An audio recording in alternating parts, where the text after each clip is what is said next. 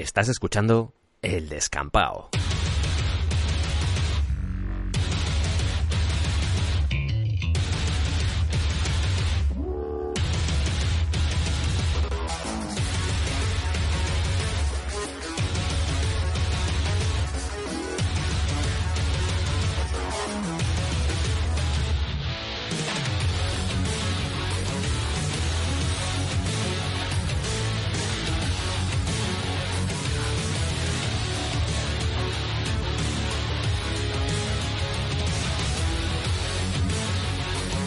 Bienvenidos al descampado.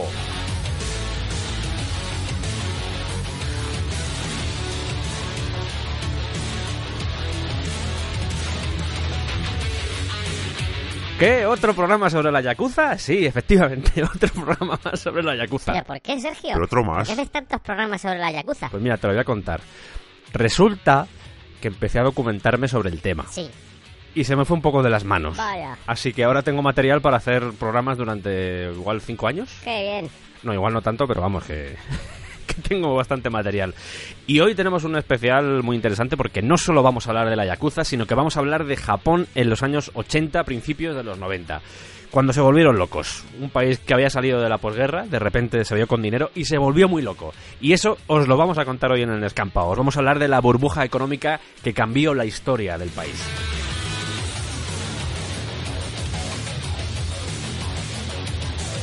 Os recuerdo que tenemos más programas relacionados con Japón. Tenemos un especial dedicado a la mente japonesa que hicimos junto a Kira Sensei, un especial dedicado al origen de la Yakuza y también dos especiales sobre cine Yakuza.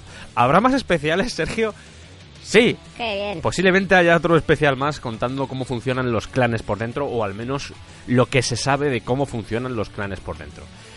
Dicho esto, hecha esta introducción, vamos ya a pasar al contenido del programa porque yo creo que es lo que estáis esperando. Esto simplemente era un comentario inicial pues para recordaros que llevamos ya unos cuantos programas dedicados a este tema. No pasa nada. Esto es el descampado. Oh, ¿Cómo? ¿Qué? No, que esto es el descampado. Ah, ah, pues me he equivocado. Yo no, yo no venía a escuchar esto. Ya he visto la puerta abierta y he entrado. eh. Bueno, pues vamos a seguir con el... ¿Regalan algo? ¿Qué, qué, qué hacen ustedes? ¿Qué regalan algo? Regalamos sueños. ¿Eso se come o...? No, no se come, no. No, no, no, va- no va a empezar el programa o va a estar así mirándome o... No, es, es que creo que este sketch ya lo hemos hecho, pero no, no lo recuerdo. Pues meta una canción, que es lo que hace siempre, que no tiene nada que hacer. Mete una canción. Otro programa más de la Yakuza. Esto es un programa más de la Yakuza. Esto es un programa más de la. Y van ya no sé cuántos. Esto es un programa más de la Yakuza. Esto es un programa más de la Yakuza. Sandalia. Sonajero. Magdalena. Que yo sé que los que estáis acostumbrados a escuchar el descampado sabéis que a veces pasan estas cosas. Pero para los que no, ahora empezamos ya con, con la parte un poco más seria, pero siempre con el toque ese que solemos utilizar nosotros, ¿vale? O sea que vamos a meternos ya en, en harina. Lo digo para que no os asustéis. Y os vayáis y digáis qué mierda es esta. No vayáis. Que además ahora os voy a contar algo que no tiene mucha gracia, pero bueno, dejaos llevar, dejaos llevar. Vamos a viajar a 1982, a Osaka, Japón, y nos vamos a ir concretamente a una comisaría de policía donde una mujer está denunciando a su pareja por agresión. Lo que en principio parece una denuncia normal de violencia doméstica se torna en otra cosa cuando la mujer da el nombre del agresor y resulta ser un sargento retirado de la policía. Esto dentro de lo que es la comisaría supone un bombazo porque claro, van a tener que investigar a un compañero, pero aún así toman la denuncia, empiezan a investigar y se dan cuenta de que hay cosas raras detrás de este hombre. Tiene negocios en el juego. Concretamente la distribución de máquinas de póker recreativas, que en esta época estaban muy de moda. Eso es ilegal. No, no, esto no es ilegal, esto no es ilegal. Eran, eran legales las máquinas. Ah, perdón. Pero, tirando más del hilo, descubren que estaba usando a sus ex compañeros policías para prevenir a los delincuentes sobre las redadas. Es decir, oye, vamos a hacer una redada en esta oficina de la Yakuza. Mm, avísales de que vamos. Ok, les aviso. de repente se estaba creando un escándalo mayúsculo alrededor de la policía, una policía que era considerada casi perfecta, al menos a ojos del mundo, que era como se vendían ellos. Luego vamos a ver que era un, todo un poco campaña de marketing, pero se demostraba que la policía de Osaka tenía las manos manchadas. Hay que entender que Osaka es uno de los centros industriales más importantes de Japón. Aún a día de hoy sigue siéndolo. Y da la casualidad de que está muy cerca de Kobe. ¿Y quién estaba en Kobe? Los Yamaguchi, el clan más importante de la Yakuza. Durante ocho meses los policías empezaron a armar el caso, porque no querían acusar así de primeras, más que nada porque se dieron cuenta de que había mucha gente ahí metida. Así que empezaron a investigar, a recabar pruebas, a cotejar datos, y finalmente, en noviembre de ese año, de 1982, fijaos que todo empezó con una denuncia, ¿eh? Bueno, pues a finales de ese año comenzaron las detenciones. Entre ellas, las de algunos policías. Y es aquí cuando empieza la parte más escabrosa de la historia, la parte más escabrosa de lo que sucedió, porque al día siguiente de empezar estas detenciones, un policía que no tenía nada que ver, al menos aparentemente, que no tenía ningún tipo de conexión con el ex sargento, se suicida. Y al lado de su cuerpo aparece una nota en la que pide perdón y reclama su inocencia. Poco después, otro policía también se quitaba la vida. Hasta este momento, todo lo que había sucedido, este tipo de muertes, estaban empezando a llegar ya a los medios, pero sin duda lo que hizo que estallara todo fue la muerte de Tadashi Sugiura, que creo que tiene el mismo nombre que un jugador de béisbol de Japón, no estoy muy segura, pero creo que se llama así, un jugador muy famoso de uno de los clásicos jugadores de béisbol de Japón. Pero este Tadashi Sugiura acababa de ser nombrado presidente de la Academia Nacional de Policía. ¿Por qué? Porque había estado durante tres años en Osaka siendo el jefe de la policía había funcionado muy bien, estaban muy contentos con él y dijeron, vamos a darte un puesto de más responsabilidad. El presidente de la Academia Nacional, es donde empezaban todos los que se preparaban para ser policías. Bueno, pues este Talashi apareció colgado. Y también como una nota. Aunque esta nota era un poco diferente a la del primer policía que se había suicidado. ¿Por qué? Porque en ella aceptaba la responsabilidad, aceptaba el daño que había provocado, lo que se había hecho durante su mandato en la policía de Osaka, y sobre todo se sentía culpable por haber permitido que sus subalternos estuvieran metidos dentro de ese chanchullo.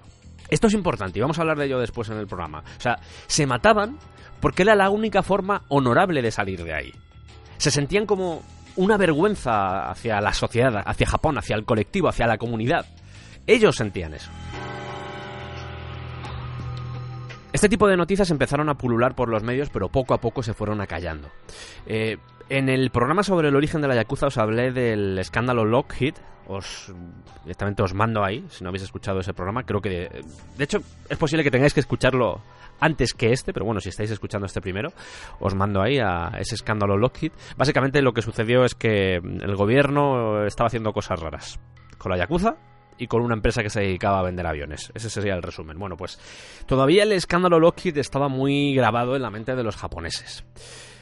Y posiblemente, no sé si por miedo o porque había muchos intereses metidos en los medios, este tipo de noticias vinculados a la policía, esa imagen de la policía perfecta, esa imagen que se había construido durante tantas décadas, pues igual no convenía mucho seguir con este tema de que los policías se están suicidando y nadie sabe muy bien por qué. Bueno, pues el Mainichi Shimbun sacó en primera plana la participación de dos políticos vinculados al LDP. Vaya. Sí, el partido que actualmente está en el gobierno japonés, el que está gobernando, el que está en el poder, ese partido, o sea, todos los chanchullos, o la mayoría de los chanchullos que voy a contar en el programa, siempre van a estar ellos detrás. Ahí están, siguen gobernando, no pasa nada, no pasa nada. Bueno, pues se demostró que dos políticos vinculados a, a este partido estaban metidos dentro de este sistema de sobornos. Uno de ellos era el ministro de Justicia. Que en esta época el, el presidente del gobierno era Yasuhiro Un Nakasone. abrazo, Nakasone. Que por cierto, creo que todavía no ha muerto, tiene como 100 años, una, una salvajada así. Pero por si esta participación de los políticos, algunos de ellos bastante importantes y con cargos muy relevantes dentro de lo que era el, el equipo de este presidente, por si esto fuera poco, el Mainichi revela que existe un sindicato de propinas llevado por policías retirados como este del que hemos hablado, como este ex sargento que maltrataba a su mujer. ¿En qué consistía este sindicato de propinas? Bueno, pues era una especie de unión o comunión, yo creo que es más correcto incluso comunión, entre policías retirados, hombres de negocios, es decir, ejecutivos, ese tipo de gente, políticos y yakuza. Y se demostró que llevaban seis años mínimo operando en todo Japón. E insisto, todo por una denuncia por agresión. Es súper bonito encontrar este tipo de noticias 30 años después, poder leer este tipo de cosas y, poder ver eh, publicaciones de periodistas que estaban fuera del país, por ejemplo, periodistas de Estados Unidos que estaban escribiendo sobre estas cosas y poder ver los artículos en Internet. A mí me parece un viaje al pasado maravilloso. Bueno, ¿qué demostró todo esto? Nada que la gente no supiera, pero nada que la gente no quisiera ver. Porque vamos, vamos a ver que el funcionamiento que tienen en Japón muchas veces es ese, es el de decir, si no lo vemos, no existe. La relación entre policías y, y Yakuza era, era conocida, o al menos más o menos. Otra cosa es que no se quisiera hacer mucho caso a eso, pero existía desde hace mucho tiempo atrás. Había muchos reportes de policías jugando al golf con, con la Yakuza. Incluso asesinatos sospechosos entre policías que decían, ¿por qué ha muerto este? Seguramente porque era un soplón, porque estaba diciendo algo, porque eh, iba a quejarse a, a su jefe de que había un policía que estaba tratando con la Yakuza. Ese tipo de cosas sucedían. Pero ¿Cuál era la visión que había en esta época de, de la policía, sobre todo en el exterior? Pues que era la mejor del mundo. Tenían fama mundial. Ellos ponían el ejemplo de que las mujeres podían salir a la calle por la noche sin ningún tipo de preocupación, que no había casi robos y que estaban haciendo un trabajo excepcional porque Japón era uno de los países más seguros del mundo. Pero claro, cogemos esto, esto que intentaba vender, y de repente dices, oye, muy bien, esto que me estás diciendo de que es un país seguro, vale, lo compro, me parece bien. Pero ¿cómo, cómo unimos esto al hecho de que tengáis 100.000 gángsters en la isla? ¿Cómo? Y ahí es donde llega una de las respuestas que van a marcar este programa. Precisamente por esa relación entre los delincuentes y los policías. Porque, como bien hacía este sargento, se avisaba días antes de que iba a haber una redada y todo se preparaba para que pareciese que realmente esa redada había sido un éxito. Es decir, Hola, Yakuza, dígame. Hola, soy la policía. Hola, ¿qué tal? Dime. Mira, eh, mañana Sí. van a ir a hacer una redada a vuestras oficinas. Vale. Eh, para que lo sepáis, lo dejéis así todo preparado y así parece que, que ha sido un éxito, ¿vale? Ostras, mañana, ¿no? Mañana. ¿Qué, qué pasa? ¿Que os pilla mal o No, algo? no, no, va bien, va bien. No, no pasa nada. Bueno, bueno de- dejadlo de siempre, ¿eh? Dejáis armas, Sí. dejad droga, de- ese tipo de cosas. Un par de paquetes, ¿no? Sí.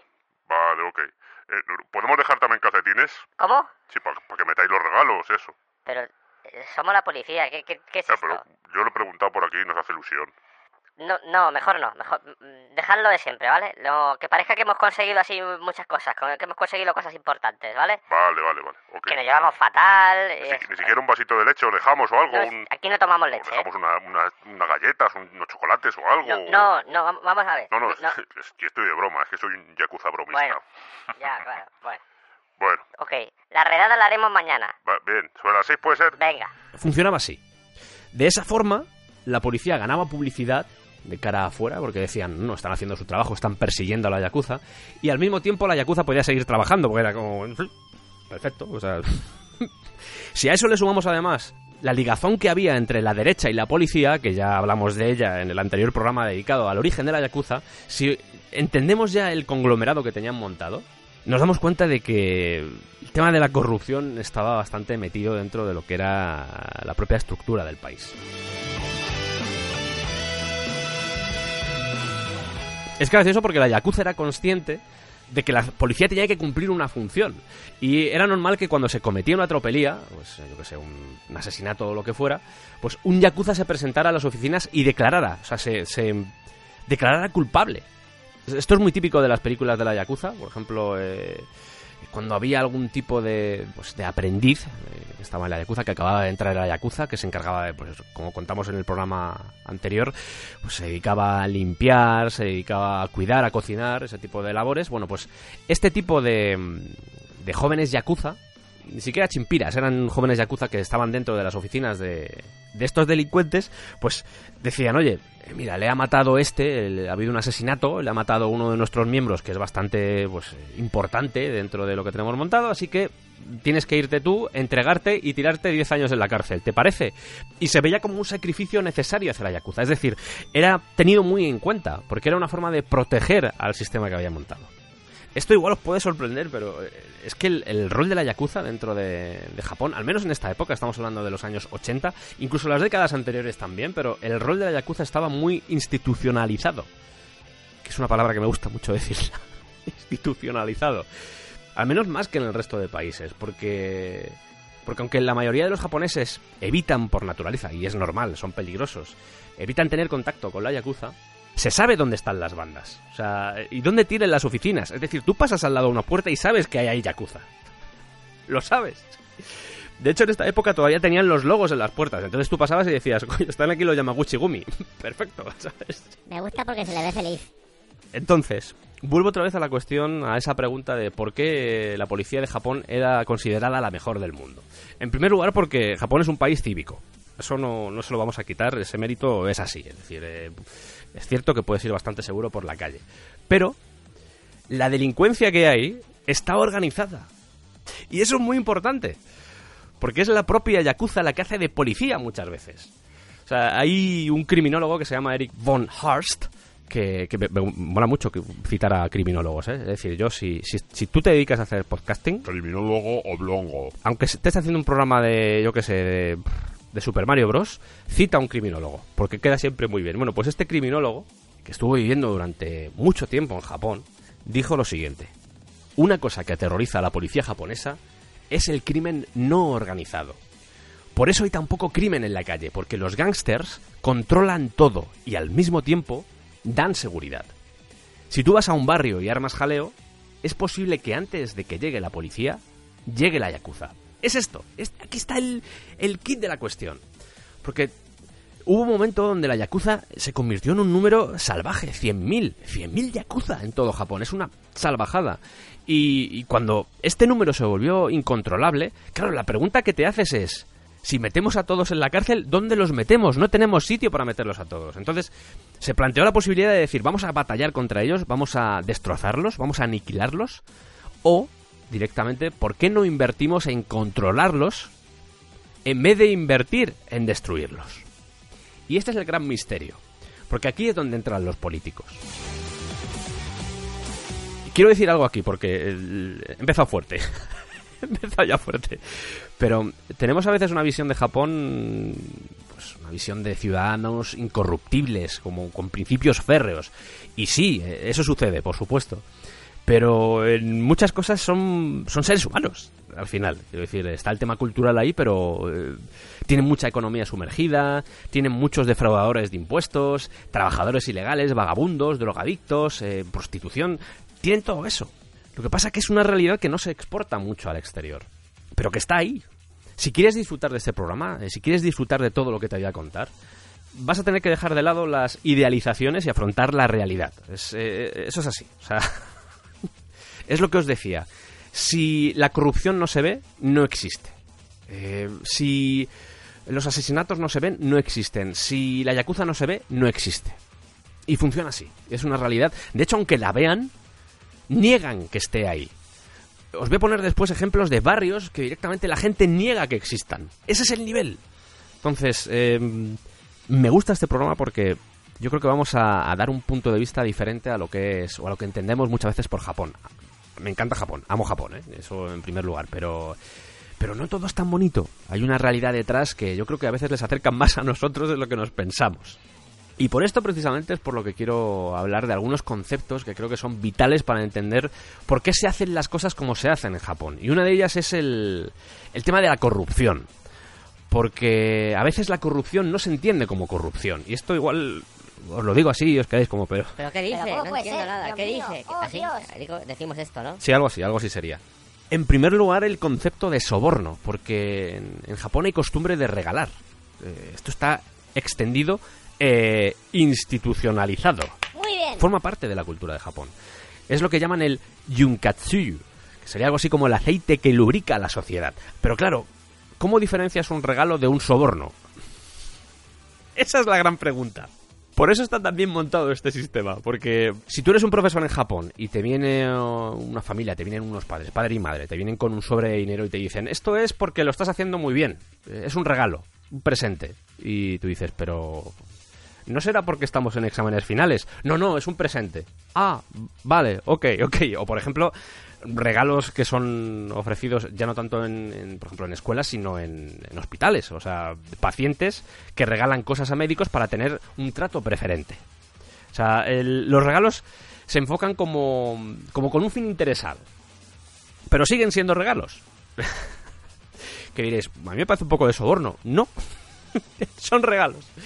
Porque además en Japón no puedes rechazarlo. Eh, bueno a ver quiero decir si puedes jugar un poco a lo que es la educación en sí, la propia cultura de decir, hoy no puedo aceptarlo, no puedo aceptarlo. Y el otro te insiste, no, pero tienes que aceptarlo, es un regalo, por favor, tienes, no, no puedo aceptarlo.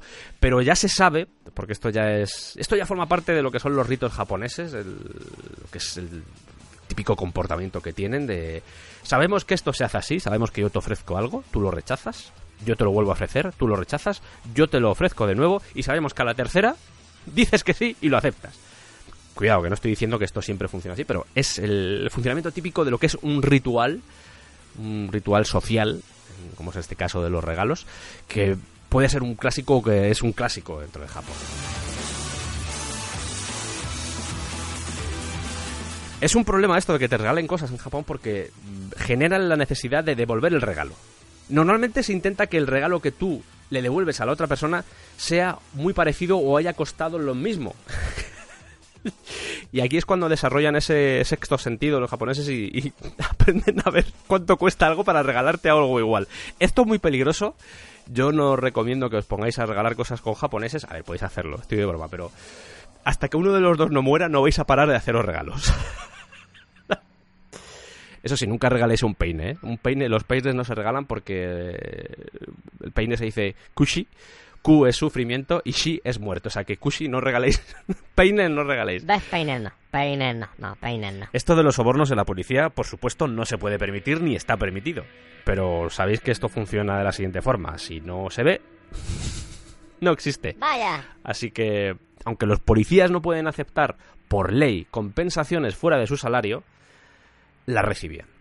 Y es precisamente a esto a lo que me refería con el escándalo Lockheed, que os he contado así un poco por encima antes, porque aquí se descubrió que los políticos estaban recibiendo dinero de una empresa estadounidense, de los aviones, para darle prioridad en una contratación. Que esto es, esto es también muy español. Y ahí se vio que la policía estaba metida. Y muchos sobornos, estamos hablando de mucho dinero y muchos sobornos. Y, y si algo dejó claro ese escándalo, ese escándalo que fue global, no sucedió solo en Japón, sino que esta empresa estadounidense había puesto semillitas en diferentes países, pero si algo demostró es que la ausencia de escándalos financieros en Japón no es tanto porque no pasen, sino porque los tapan muy bien. Son muy buenos haciéndolo. Y si juntamos a esto de regalar, a la cultura que tienen de la reputación y la vergüenza, ya tenemos un combo brutal. No es raro encontrar historias en los periódicos de gente que se mata junto a su familia, por ejemplo, porque no pueden pagar los préstamos. De hecho, hay una estadística, es de 1996, es la que encontré en el libro, uno de los libros que utilicé para preparar este programa, pero en 1996, 2015 japoneses se suicidaron por este motivo, por no poder pagar, por vergüenza al final. Porque ya no se trata de que no puedas pagar los préstamos, sino que sientes vergüenza por no poder hacerlo. Y a veces te llevas a tu familia detrás. Vamos a ver que hay campañas de humillación para que pagues, de intimidación y igual a nuestra cultura eh, igual eh, lo podemos sobrellevar pero para los japoneses esto es esto es serio esto es muy serio. De hecho aquí aparece un concepto que quería compartir con vosotros porque al año hay 7.300 personas que abandonan a sus familias. Hola, soy el Sergio del presente, el que está editando este programa, y este dato en concreto, mmm, cogedlo un poco con la punta de los dedos porque no he podido encontrar muchas fuentes que lo corroboren. Luego explicaré por qué me cuadra que sean 7.300, pero lo haré más adelante, así que seguimos con el programa. Al año hay 7.300 personas que abandonan a sus familias. Por esto, por la vergüenza, por la reputación.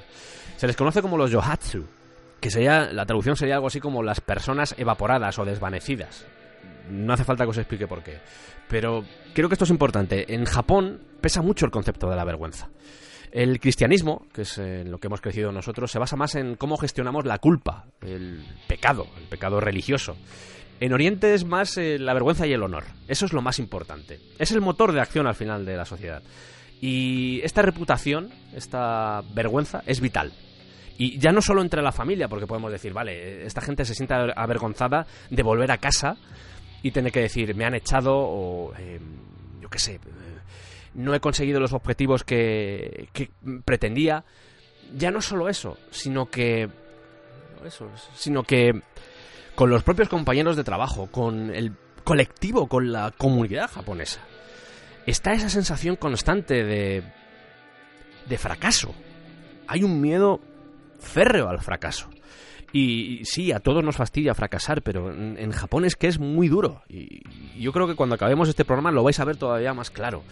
Eh, volviendo a esto de los Yohatsu, porque me parece una historia apasionante, la historia de los Yohatsu. Es muy triste al mismo tiempo, pero es, es muy interesante convertirse en Yohatsu es perder tu identidad. O sea, eh, desde tu familia, tu trabajo, tu dinero, tu nombre, todo. O sea, te vuelves un fantasma para la sociedad. O sea, el Estado ya no te reconoce. Y es muy duro, ¿eh? Porque tienes que renunciar a tu pasado, tienes que renunciar a todo aquello que has amado en tu vida. Y tienes que abrir los brazos a una vida que es totalmente marginal. ¿Y por qué lo hacen? Pues eh, ya os he dado algunas pinceladas de por qué o qué les lleva a comportarse de esta forma, pero estrés laboral, el fracaso que comentábamos, la vergüenza de haber sido despedidos, esa incapacidad para comunicar a sus seres queridos que, pues que, que han fallado, que han fallado a la familia. Deudas, apuestas, negocios ruinosos, eh, violencia de género también, porque esto es muy importante, porque Japón hasta hace relativamente poco lo de luchar contra los abusos, como bien eh, os contaba al principio de este programa, con ese ejemplo de la mujer que iba a denunciar, eh, a veces no le daban la importancia que requería. Yo creo que pasaba, yo creo que sucedía un poco como, como, como pasaba en España. Cuando alguien, una mujer iba a denunciar, se lo tomaban un poco a, a chufla. Y en Japón sucedía eso también. Entonces las mujeres muchas veces, en vez de tener que sufrir los maltratos, desaparecían.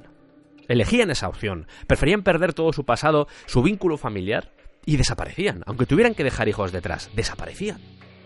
Y estamos hablando de un tipo de vida complicada, un tipo de vida eh, en la pobreza, podemos decir.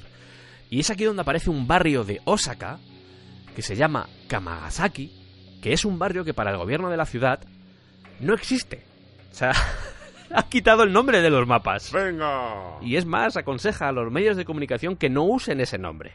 No hay carteles, no está indicado. O sea, si tú preguntas a la gente, todo el mundo sabe dónde está Kamagasaki. Pero es posible que no te lo digan. porque es como si no estuviera. ¿Cuál es la historia de Kamagasaki? ¿Por qué se ha convertido en lo que es ahora? Bueno, pues Kamagasaki originalmente era un barrio de obreros, obreros que iban y venían. igual tenían que dormir allí por la noche o dormir durante la semana, pero luego volvían con sus familias. Entonces había mucho tránsito de gente, había mucho trasiego. ¿Qué provocaba esto? Que nunca haya habido censos. Eh, es el mejor sitio para esconderte, porque no se sabe la gente que hay, porque como ha habido tanto movimiento históricamente, no hay control. Si vas allí, seguramente te encuentres que hay dos cartas en los restaurantes. Una para los ciudadanos, los habitantes que viven allí, en Kamagasaki, y otra para la gente que va de fuera. Es decir, si tú eres extranjero y vas allí, seguramente te den una carta diferente. Y esto, en cierto modo, es normal, porque los precios que ponen a la gente que habita allí son más competitivos que los que ponen a los que vamos desde fuera. Es un sitio donde no se hacen preguntas. O sea, aquí te puedes encontrar a alcoholismo, prostitución, yacuzas retirados, muchos yacuzas retirados. Eso también es un drama, muchos de esos yacuzas que han vivido... No todos los yacuzas han vivido bien, pero muchos de ellos han vivido muy bien y cuando llegan a ciertas edades ya no son útiles para el clan, ya sea porque han sido expulsados, ya sea porque están mayores directamente para luchar o para salir a pelear o para organizar o porque se han quedado tocados por mil historias. Hay muchos yacuzas retirados y es un drama, porque barrios como Kamagasaki, además de tener propia yakuza, de lo que es la yakuza, incluso no japonesa, coreana, tienen un mejunja ahí metido de yakuza importante, pero hay mucho retirado. Y, e insisto, es un drama, es el único sitio donde pueden acabar porque no les quieren en la sociedad. Son apartados de la sociedad. Es decir, eras yakuza, no, si es que, además es que se ve, como tiene, lleva los dedos cortados, tú ves a un yakuza, lo reconoces al instante y dices, ostras, no te voy a contratar. No quiero que alguien entre, yo qué sé, por ejemplo, en, mi convini y, la bolsa se la dé un tío al que le faltan dedos. No. que se hicieron, eh, venden unas prótesis especiales para este tipo de gente, pero no todo el mundo quiere llevarlas o no todo el mundo se avergüenza tanto de haber sido Yakuza. Bueno, pues el sitio ideal, barrios como Kamagasaki. ¿Qué sucede? Que la media de edad en este tipo de barrios es muy alta, hay gente muy mayor. Pero al mismo tiempo, y esto es algo muy positivo, y esto es algo que refleja muy bien Kira, por cierto, eh, es una sociedad, es un tipo de barrio, este barrio, por ejemplo, Kamagasaki, del que estamos hablando, es un barrio en el que no se rigen por las leyes normales de la sociedad japonesa. Están fuera. Porque no se ven a sí mismos como ciudadanos japoneses, no tienen que demostrar nada a nadie. Son ellos mismos. Se muestran abiertos son más majos. No estoy diciendo que los japoneses normales no sean agradables, pero eh, todo el hone, todo el tatemae, todas esas cosas, todo lo que esconden los japoneses, esa mm, amabilidad, aunque se estén cagando en tus muertos, ellos van a ser amables. A no ser que vayan borrachos, pero si están normales, ellos van a aguantar y van a tener una paciencia brutal. En este tipo de barrios no, en este tipo de barrio la gente es más espontánea porque se ven fuera de todos los ritos culturales y sociales que están en el resto del país y dicen, no, es que nosotros no pertenecemos ahí, nosotros no formamos parte de ello, no tenemos que seguir todas las cosas que siguen, por ejemplo, en, el centro de Osaka. No tenemos que comportarnos así, porque nosotros somos otra cosa, somos una isla dentro de una isla. Y aquí tenemos nuestras propias reglas. Y eso, en cierto modo, ayuda a que sean más naturales. Y es algo muy importante. Y es algo que notas en Japón que hay una falsa naturalidad. Es eh, a veces las relaciones, al ser una cultura que se basa tanto en la comunicación indirecta, no te das cuenta, o sea, están hablando contigo y, están pensando una cosa diferente a la que te están diciendo o te están mandando señales, comunicación no verbal a saco y tú no te estás enterando de nada. Esto sobre todo con, con occidentales, relación japonesa-occidental. Pero incluso dentro de Japón, entre ellos, si tú pones a alguien del barrio de Kamagasaki y alguien del barrio, yo que sé, de Takarazuka, por ejemplo, eh, se va a notar mucho la diferencia entre ellos, porque uno va a actuar como si no tuviera ningún tipo de atadura social con respecto al país, con respecto a la comunidad, porque ellos son en sí mismos una comunidad. Un barrio en el que se piensa que hay 25.000 habitantes actualmente, el 90% hombres, estos son estimaciones, ya os digo que está hecho un poco así a, a ojo. Un barrio que fue mm, muy bien retratado por Tatsumi eh, y su Gekiga, el Gekiga era una especie de Seinen, pero un poco más crudo, por denominarlo así. Y cuenta algunas de sus historias en, este barrio de Kamagasaki. De hecho, tiene en un recopilatorio que se llama La Gran Revelación, que creo que se publicó aquí en España, tiene una historia que se llama Bifurcación, que está, está basada en, este barrio. Mucha de la gente que hay aquí, mucha de, la gente que hay en este tipo de barrios, eh, acabó aquí precisamente por lo que vamos a contar hoy, por la burbuja económica porque estalló tan fuerte, destrozó tantas familias, que la única forma o la única salida que vieron fue acabar en este tipo de sitios. Seguramente os estaréis preguntando, joder, pero si desaparece mi madre yo lo denuncio, ¿no? No es tan fácil en Japón, porque al igual que el que se va o el que huye de la familia lo está haciendo por vergüenza y por reputación, eh, las familias opinan igual. Es decir, si yo denuncio que mi familiar ha desaparecido, también estoy atentando contra mi reputación. Sobre todo si el familiar se ve que lo ha hecho por voluntad propia. Obviamente, si se ve que lo ha secuestrado, pues no. Pero si lo ha hecho por voluntad propia, ese hecho, el hecho de que un familiar te haya abandonado, eso va a ser criticado por la sociedad. Entonces, hay un montón de gente que no denuncia. Hay una estadística que dice que, que hay 2.000 personas que desaparecen al año sin dejar rastro. Aquí he encontrado todo tipo de números porque, claro, o sea, es muy difícil de estimar. Quiero decir, hay 7.300 que desaparecen, pero ¿cuántas denuncias hay? En este caso lo mismo, tengo el dato de 2.000 personas desaparecen al año. Sí, pero eh, ¿de dónde sale esa cifra de 7.300 que os comentaba antes? Porque se da por hecho que las desapariciones son las que menos se denuncian, por eso son esas 2.000. Es decir, se está planteando que hay 5.300 desapariciones que no se están denunciando. Porque los allegados no lo notifican a las autoridades.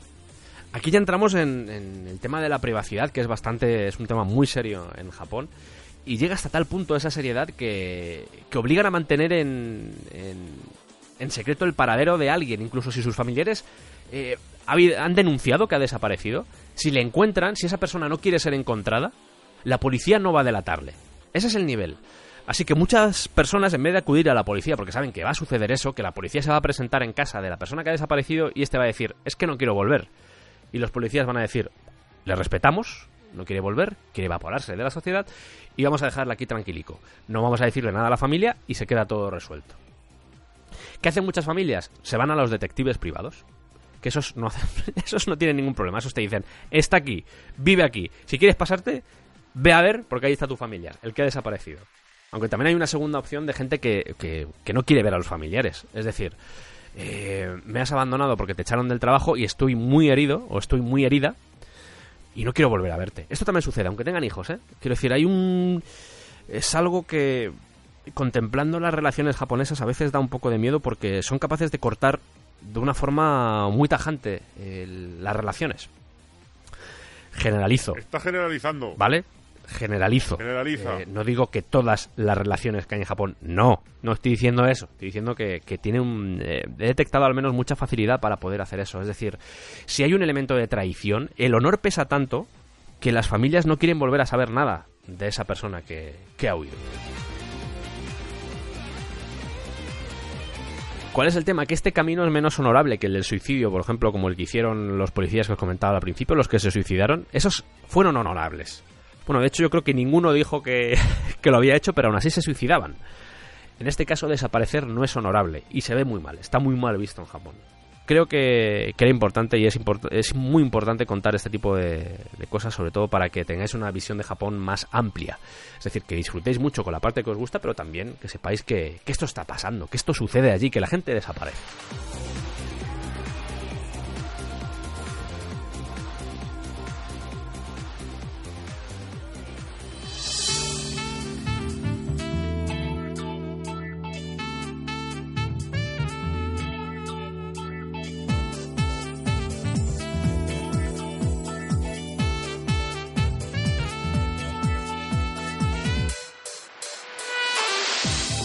Y después de esta digresión en la que os he hablado de muchas cosas, sobre todo de la cultura japonesa, que es lo que me gusta, es, me gusta mucho la cultura japonesa, vamos a ir con el tema de la burbuja económica, que creo que ya ha llegado el momento de entender qué sucedió en Japón durante los años 80 y por qué se volvieron tan locos.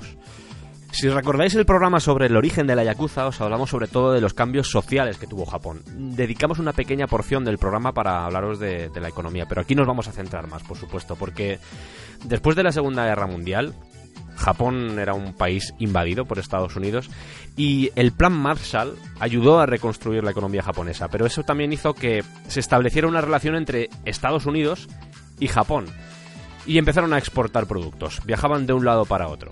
De esta forma aparecieron unas corporaciones interconectadas entre sí. Vamos a ver, eh, os voy a poner ejemplos y lo vais a ver muy claro, pero esto se llamaba Keiretsu. Normalmente estas corporaciones se organizaban alrededor de un banco y compartían el accionariado, eh, los consejos de administración. El ejemplo claro, Mitsubishi.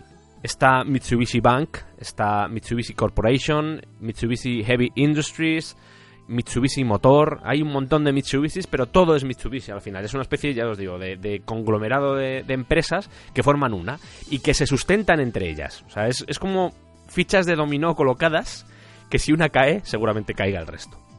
y ya os estoy dando pistas de algo que sucedió en la burbuja o por qué reventó la burbuja económica. ¿Esto es spoiler? No, no, no es spoiler. ¿no? Vale, vale.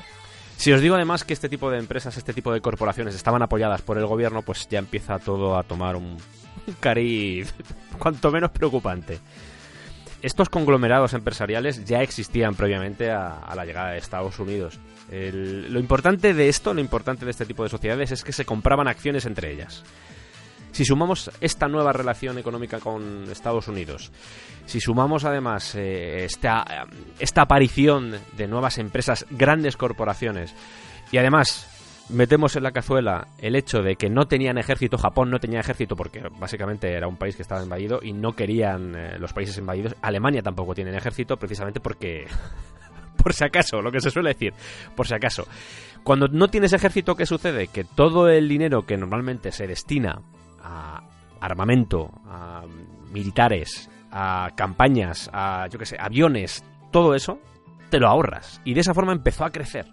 Hicieron una cosa muy inteligente que fue copiar productos occidentales. Y esto os va a sorprender porque, claro, no es la sensación que nos queda, sobre todo a, ciertas generaciones, eh, nos queda la sensación siempre de que Japón han inventado todo, que son superpotentes. Y en esta época previa a que fueran los líderes mundiales de la tecnología, se dedicaban a copiar a Occidente. Copy-paste, Y lo que hacían era mejorar los productos Sí. y venderlos más baratos. por supuesto. Además los vendían a Occidente. Es decir, te copio y lo que te vendo es mejor que lo que tú tienes y además más barato. ¿Qué consiguieron con esto? Erigirse como abanderados de este movimiento tecnológico que sobre todo empezó a, a bullir a principios de los 80, finales de los 70, principios de los 80.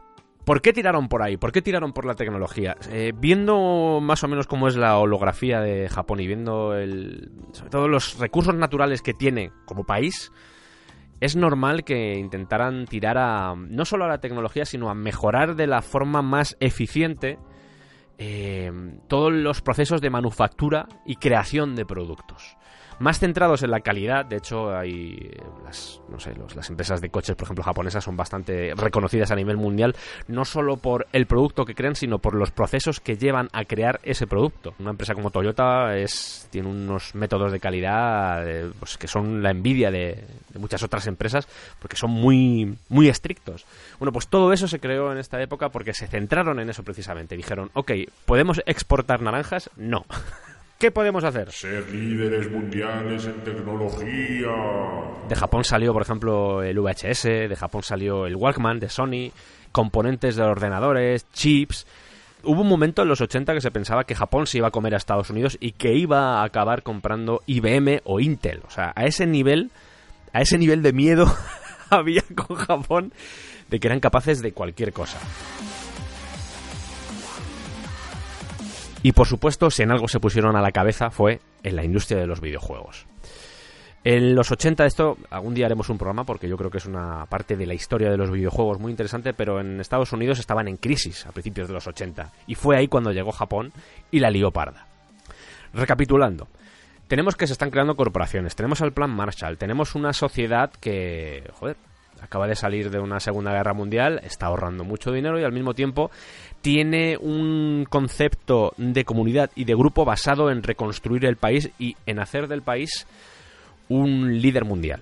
Con lo que eso significa, con los sacrificios de estar trabajando horas y horas para sacar adelante cualquier, yo que sé, un coche, un producto, lo que sea. Eh, si sumamos a eso también que se convirtieron en líderes de tecnológicos, pues al final tenemos un combo que nos sitúa en los años 80, que es cuando se empieza a fraguar esta burbuja económica, y empieza a ser todo preocupante. Porque mm, este milagro económico, que en realidad no era un milagro, sino que había sido. se había conseguido a base de trabajo y, también de copiar un poco. Pero también tenían su parte creativa, hay que reconocérselo, ¿eh? no, no estoy diciendo que solo copiaran. Pero este milagro económico, al final lo que hizo fue crecer el nivel y las expectativas vitales de la sociedad japonesa, y al final lo que les llevó es a ser líderes también en esto. Las estadísticas mundiales de nivel de vida estaban casi los primeros. El nivel de renta, por ejemplo, superaba a muchos países occidentales. Y es más, ya a nivel financiero, Japón se convirtió en una de las mayores fuentes de crédito del mundo. Había una entrega total de los ciudadanos hacia las empresas. Y eso se notaba. Por decirlo claramente, era un país que remaba en la misma dirección y todos remaban a la vez y muy bestias. Y ganando mucho dinero, por supuesto.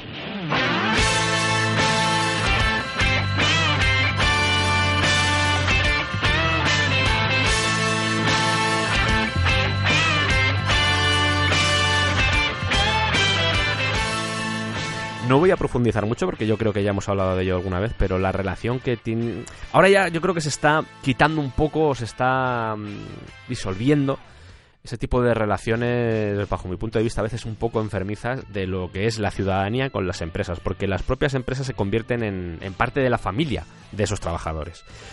Es decir, aunque ellos tienen su familia en casa y tienen a sus hijos y su mujer, el trabajo se convierte en el eje principal de su existencia. Es lo que sustenta y es lo que en muchos casos, ya no voy a decir que les hace felices, pero sí al menos les da sentido vital.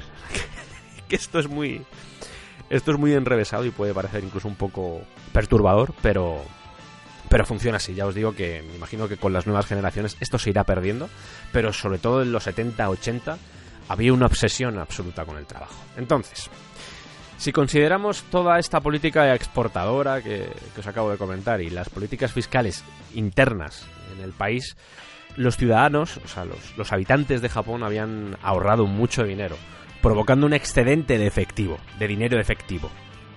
Y fue aquí cuando el 22 de septiembre de 1985 acontece el Acuerdo Plaza. ¿Por qué se llama Acuerdo Plaza? Básicamente porque se hizo en el Hotel Plaza de Nueva York. ¿Y qué sucedió en ese Acuerdo Plaza? Que las cinco naciones más industrializadas del momento, véase, Francia, Una, Japón, dos, Alemania, tres, Reino Unido Cuatro. y Estados Unidos, cinco, son cinco, sí. son cinco. acordaron un programa para devaluar el dólar. Eh, ¿Cuál era la idea de, de este devaluar el dólar? Que la moneda estadounidense se debilitara con respecto al marco alemán y sobre todo al yen japonés. ¿Qué buscaban con esto? Los estadounidenses, Estados Unidos estaba cansado del proteccionismo japonés eh, y haciendo este movimiento esperaban que las exportaciones japonesas fueran algo más caras y al mismo tiempo que pudieran importar más ya que ahora pues les saldría más barato importar desde Estados Unidos. Dicho de otra forma, Me habéis estado copiando. Puede ser. Habéis estado desarrollando tecnología Sí, y encima me la estabais vendiendo más barata. sí. Ahora, si hago esto, me vais a tener que vender la tecnología más cara y encima vosotros vais a tener que comprarme. Hmm. esto como lo vídeo de YouTube. Estados Unidos devalúa la moneda, sale mal. Sobre todo para Japón. Aunque bueno, aquí ya podemos entrar en debate porque no está muy claro si salió mal o salió bien. Depende a quién le preguntes y depende de quién se volviera loco o no durante la burbuja económica. Entonces, gracias a este acuerdo plaza, se creó el monstruo. Es aquí cuando se crea el monstruo. Porque a los dos años el valor del yen se dobló. Es decir, 240 yenes por dólar era lo que había. Dos años después, 120 yenes por dólar. Se convirtió en la moneda más poderosa del mundo, el yen. Cogió mucha fuerza. Y aquí fue cuando las empresas japonesas, las compañías, empezaron a invertir en el exterior. Empezaron a meter mucho dinero, mucho dinero en el exterior. Y esto eh, ayudó a reducir el déficit comercial que tenía Estados Unidos, pero Japón compraba en Estados Unidos, pero no importaba de Estados Unidos. Es decir, compro, qué sé, un hotel en Nueva York, pero no te compro, mm, yo qué sé, por ejemplo, tecnología. No me interesa eso. Así que este movimiento que a priori visto desde Japón era como, eh, vamos a aprovecharnos ahora que tenemos una moneda poderosa para hacer este tipo de cosas, fue el, el elemento que cavó su propia tumba. Porque si combinamos un exceso de liquidez, Uno. es decir, mucho dinero para poner en circulación, una desregulación financiera, Dos. es decir, decir a las empresas, decir a las corporaciones, decir a, a todos los elementos poderosos que sustentan la economía japonesa, decirles, haced lo que queráis. Os vamos a poner facilidades y total libertad para que hagáis lo que queráis. Y encima, todo el rollo este que os he contado de las exportaciones, Tres. al final que llevó al país a la sobreconfianza, se sentían pues poderosos porque de haber salido de la posguerra, de haber salido de la Segunda Guerra Mundial como un país invadido, como un país derrotado, se habían convertido en la segunda potencia económica mundial. En muy poco tiempo, si contáis los años, es muy poco tiempo y lo habían conseguido. Todo esto que os estoy contando son términos financieros, pero estoy intentando hacerlo lo más interesante posible, más que nada porque yo no soy un experto en términos financieros, por eso a veces utilizo palabras un poco más mundanas, de cebarme con terminología. Insisto, porque yo me pierdo en ella, ¿vale? O sea, simplemente eso.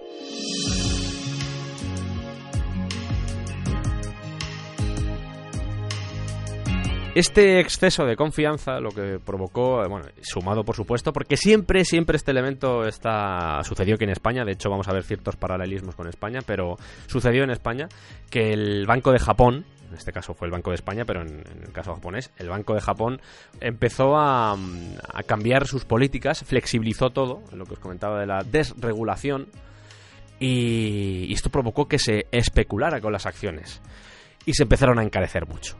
Por supuesto, dentro de estos movimientos también estaban las empresas, esos conglomerados que os comentaba al principio, los Keiretsu, y empezaron a hacer todo tipo de tretas para sacar todavía más beneficios porque es a lo que se dedican este tipo de, de empresas. Y por supuesto, los bancos, nuestros queridos bancos, empezaron a tomar riesgos y se pusieron a prestar dinero como si no hubiera mañana. O sea, en el 85, en el año 1985, se prestaba a un 5% de interés. Bueno, pues en el 87 se prestaba a un 2,5% de interés. Estamos hablando de cifras que no se conocían desde la posguerra. Era muy salvaje. Salvaje. De hecho, prestaban dinero a mansalva a las corporaciones para que invirtieran ese dinero fuera de Japón, pero interiormente también lo hacían. ¿Y qué hacía toda esa gente que se veía con tanto dinero, a pesar de que fuera a base de pedir créditos? Pues se pusieron a comprar bienes inmuebles, casas, pisos, garajes, lo que fuera. ¿Y qué sucede cuando existe una gran demanda? Bueno, pues que el valor de la tierra empieza a subir. Y comenzó un círculo vicioso en el que el propio terreno era para conseguir otros préstamos. Es decir, pido un crédito para una casa y utilizo esa casa para pedir otro préstamo para otro crédito para otra casa. Por supuesto, de nuevo, como sucedió en España, los bancos empezaron a prestar ese dinero basándose en los bienes, pero valorados por encima de su valor real. Dicho de otra forma, yo tengo una casa que vale 30 millones, bueno, pues la vamos a poner a 50 millones. Para que todo ese dinero, para jugar con todo ese dinero que no existe. No había nadie que se preguntara cómo se iba a pagar esos préstamos de vuelta. O sea, no... ¿O qué pasaría cuando bajaran los precios de las casas? Nadie se planteaba eso. Todo el mundo estaba comprando a saco. Y los precios se fueron de madre. Para poneros en situación, los precios de los barrios más importantes de Tokio eran 350 veces más caros que los de Manhattan. Se decía que el suelo sobre el que estaba el Palacio Imperial de Tokio valía más que todo el estado de California. Es más, se decía que el valor del mercado inmobiliario de Tokio superaba a todo el de Estados Unidos. Esto te lo puedes creer o no, pero aún así sigue siendo una salvajada. Salvaje. Incluso el mercado de arte se fue de madre, se pagaban salvajadas. Hay ejemplos, el... En 1987, por ejemplo, los girasoles de Van Gogh se pagó 40 millones de dólares. Era falso, pero se pagó. Eh, Ryoe Saito, que era un... se dedicaba a la industria del papel, pagó 82 millones por el Doctor Gadget de Van Gogh. Tenía mucho dinero. Mucho dinero. Se estaba montando una fiesta y tened en cuenta que habíamos salido de la austeridad de la, de posguerra. Estoy insistiendo mucho porque sorprende mucho. Es como irse de un lado a otro, de un extremo a otro. Y de repente de esa austeridad se había convertido en una especie de eh, abanderados del consumismo y de la extravagancia. Era todo muy loco. Es más, esa burbuja que se estaba generando atrajo a occidentales, no solo brokers, por ejemplo, que trabajaban en la bolsa, sino a profesores de inglés, que sabían que podían hacer negocio en Japón porque se ganaba mucho. Incluso en la industria, porque mm, en 1990, ya me estoy yendo un poco más adelante, pero en 1990, y esto os va a explicar por qué hay tantos brasileños en, en Japón, de hecho creo que es la comunidad extranjera más potente que hay en Japón, que es la de los brasileños. Bueno, pues en 1990 se permitió a brasileños, que eran descendientes de japoneses, ir a Japón, trabajar en Japón e instalarse en factorías, porque todo el mundo estaba en trabajos que generaban mucho dinero, pero nadie, no había nadie para, para esos trabajos un poco más, más sufridos.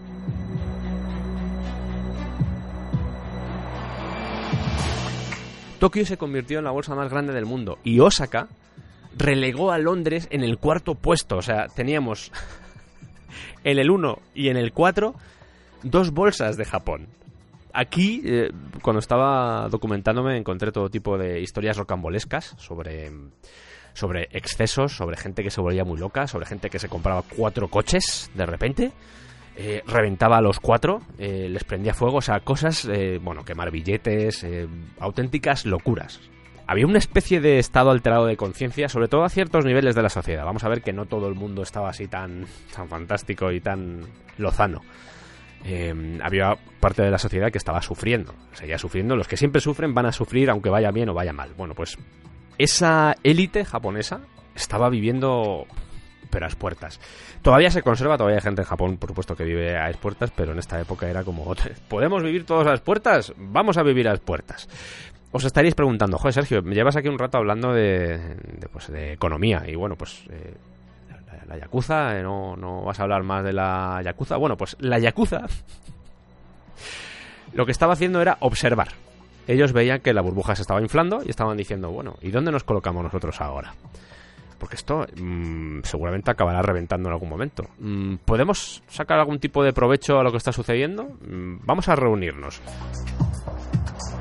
Ok, chicos, tenemos el entretenimiento, tenemos la construcción, tenemos ese tipo de cosas, estamos blanqueando dinero a las puertas, A pero ¿cómo puertas. podemos aprovecharnos de esta burbuja? A ver, un poco de brainstorming. Venga, vamos a pensar todo. ¿Por qué no nos acercamos a las élites financieras y metemos ahí nuestros tentáculos. Hombre, pero eso puede ser un poco loco, ¿no? salvaje. Pues sí, hombre, ya hemos hecho negocios importantes en el pasado con el gobierno, por ejemplo. verdad, con el LDP, sí. ¿Por qué no seguimos? ¿Por qué no tiramos por el rollo financiero? sí, sí, porque hablamos todos igual. Porque somos malos. Ah, vale, vale, vale.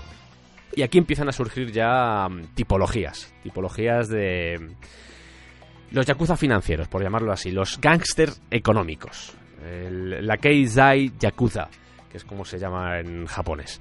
Y en primer lugar, en esta categoría, en esta. mm, Vamos a ver que son diferentes tipologías, pero en la primera categoría tendríamos a los Sharakin. Que son. eh, os puede parecer que lo de Sharakin suena muy parecido a Sharking, eh, cuando os diga lo que hacen. Básicamente eran los prestamistas, los que prestaban dinero a mucho riesgo y a un alto interés. Podéis decir, vale, esta gente Sharking viene seguramente de Sharakines. Sharakin Skywalker. Bueno, pues. Este no es mío, ¿eh? Pues estos Sharakin, a pesar de que puede parecer que vienen de, de tiburones, Sharkin, Shark, en realidad viene de Salaryman y de préstamos, que en japonés es Kinju. Entonces, Sharkin, Shara King, Salaryman, King de préstamo. ¡Magdalena! Perdón. A mediados de los 80, para, simplemente para que veáis cómo funcionaba esto, había 42.000 firmas de Sarakin operando en Japón. Porque sí, teníamos a los bancos que prestaban sobre todo a grandes empresas, pero también los Sarakin estaban metidos en todo el tema de préstamos. Sobre todo para la gente media-baja clase. No, no se movían por ese tipo de, de lugares. Ese era su nicho, por llamarlo así. Vuelve otra vez aquí a salir el concepto de la vergüenza, porque había mucha gente que sentía vergüenza de pedir un préstamo al banco y entonces eh, pues preferían tirar de otro tipo de, fórmulas. ¿Por qué sentían vergüenza? Porque cuando tú pedías un préstamo, a pesar de todo, tenías que tener un avalista. Y en el caso de los Arakin no hacía falta. ¿Cuál era el aval? tu vida, básicamente. Lo de siempre. Los ricos vivían mejor que antes, pero la gente normal pues seguía, pues los que tenían negocios, sus, yo qué sé, sus tiendas, pues toda esa gente intentaba resurgir o intentaba vivir de la mejor forma posible, pero tampoco eso era la juerga padre. Estos Sarakin, no solo eran yakuza, pero en su mayoría eran yakuza, se encargaban de reclamar dinero. Y aquí entramos ya con las fórmulas que utilizaban para reclamar ese dinero, porque había muchos tipos de extorsión. Antes de ir con esas eh, formas de extorsión, yo creo que esto ya más o menos con lo que os he ido contando durante el programa, yo creo que ya lo tiene, ya lo tenéis bastante claro. Pero mm, hay un concepto en Japón que se llama salvar la cara, que viene a ser algo así como limpiar el nombre. Lo que más le puede fastidiar a un deudor es que un grupo de Sarakins se presentara en su oficina y que todo el mundo, ya fueran compañeros o incluso la familia, supiera que era un deudor. Y mm, este tipo de cosas vuelven muy sensibles a los japoneses frente al chantaje o a la intimidación. Porque estos Sarakin, pues yo qué sé, vamos a poner ya ejemplos, se podían presentar en funerales, en bodas. Todo ello pidiendo dinero, ¿eh? Se presentaban allí cuatro yakuza, cinco yakuza, la leían parda y te decían, tú eres un deudor, poniéndote en compromiso frente a toda la gente que te apreciaba o te quería o que estaba en esa celebración. Se ponían con un megáfono delante de tu casa, se ponían con un megáfono delante del colegio de tus hijos para decir, ahí está el alumno de esta persona y su padre debe dinero. Mandaban cartas a los compañeros del colegio del hijo. ¿Qué provocaba este tipo de cosas? Bueno, los suicidios y también lo de los yohatsu, lo de aquellos que desaparecían y decían, no, puedo pagar, así que lo mejor es que desaparezca de, de la sociedad y de mi familia y que no sepan ni que existo. La gente prefiere pagar lo que sea, aunque sea poniendo en riesgo su vida, antes que ver a este tipo de gente cerca de sus negocios, de sus casas, de sus oficinas, de lo que sea. Pues eh, lo que pasa que la Yakuza solo se cebaba con, con la gente normal, no. Porque aquí aparecen los Sokaiya, que eran los revientas reuniones. Los llamados gorilas corporativos, que tienen un nombre, tienen un nombre así chulo. Los gorilas corporativos. Casi todas las empresas que cotizan en bolsa los han sufrido alguna vez. De hecho, era muy típico verles haciendo cola delante de los bancos o de firmas de seguridad financiera o, o, visitando corporaciones en grupo. Y la primera pregunta que surge es, ¿pero les dejaban entrar? Sí, porque hacían una cosa muy inteligente. Vamos a verlo. Lo normal es que acudieran a, a la Junta General. Y diréis, joder, pero para entrar en la Junta General necesitan tener acciones. Efectivamente. Vaya. Eso hacían. Tenían acciones de la empresa, eh, sobre todo porque la mafia ya había empezado a blanquear mucho dinero y derivaban toda esa pasta que ganaban con la droga, con la prostitución, con el contrabando, pues lo metían en empresas limpias, entre comillas. ¿Y qué hacían en ese tipo de reuniones? Es decir, cuando llegaban a la Junta General un grupo de ocho yakuza, ¿qué hacían? Liar la parda. Lo mismo que hacían los Sarakin, pues aquí muy parecido.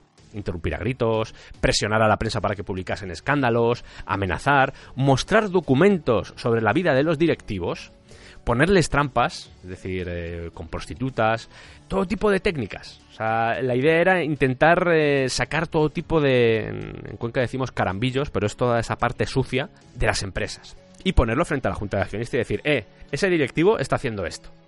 La policía no podía hacer nada. Vamos a ver que la regulación frente a la extorsión vino mucho después. Estaban un poco con las manos atadas porque no podían no podían luchar contra eso. Así que, ¿cómo podían combatir las empresas contra este tipo de actitudes, contra este tipo de técnicas que usaban los Yakuza? Acordando que esa junta de accionistas, esa junta general, fuera el mismo día del año. ¿Qué hacías de esa forma?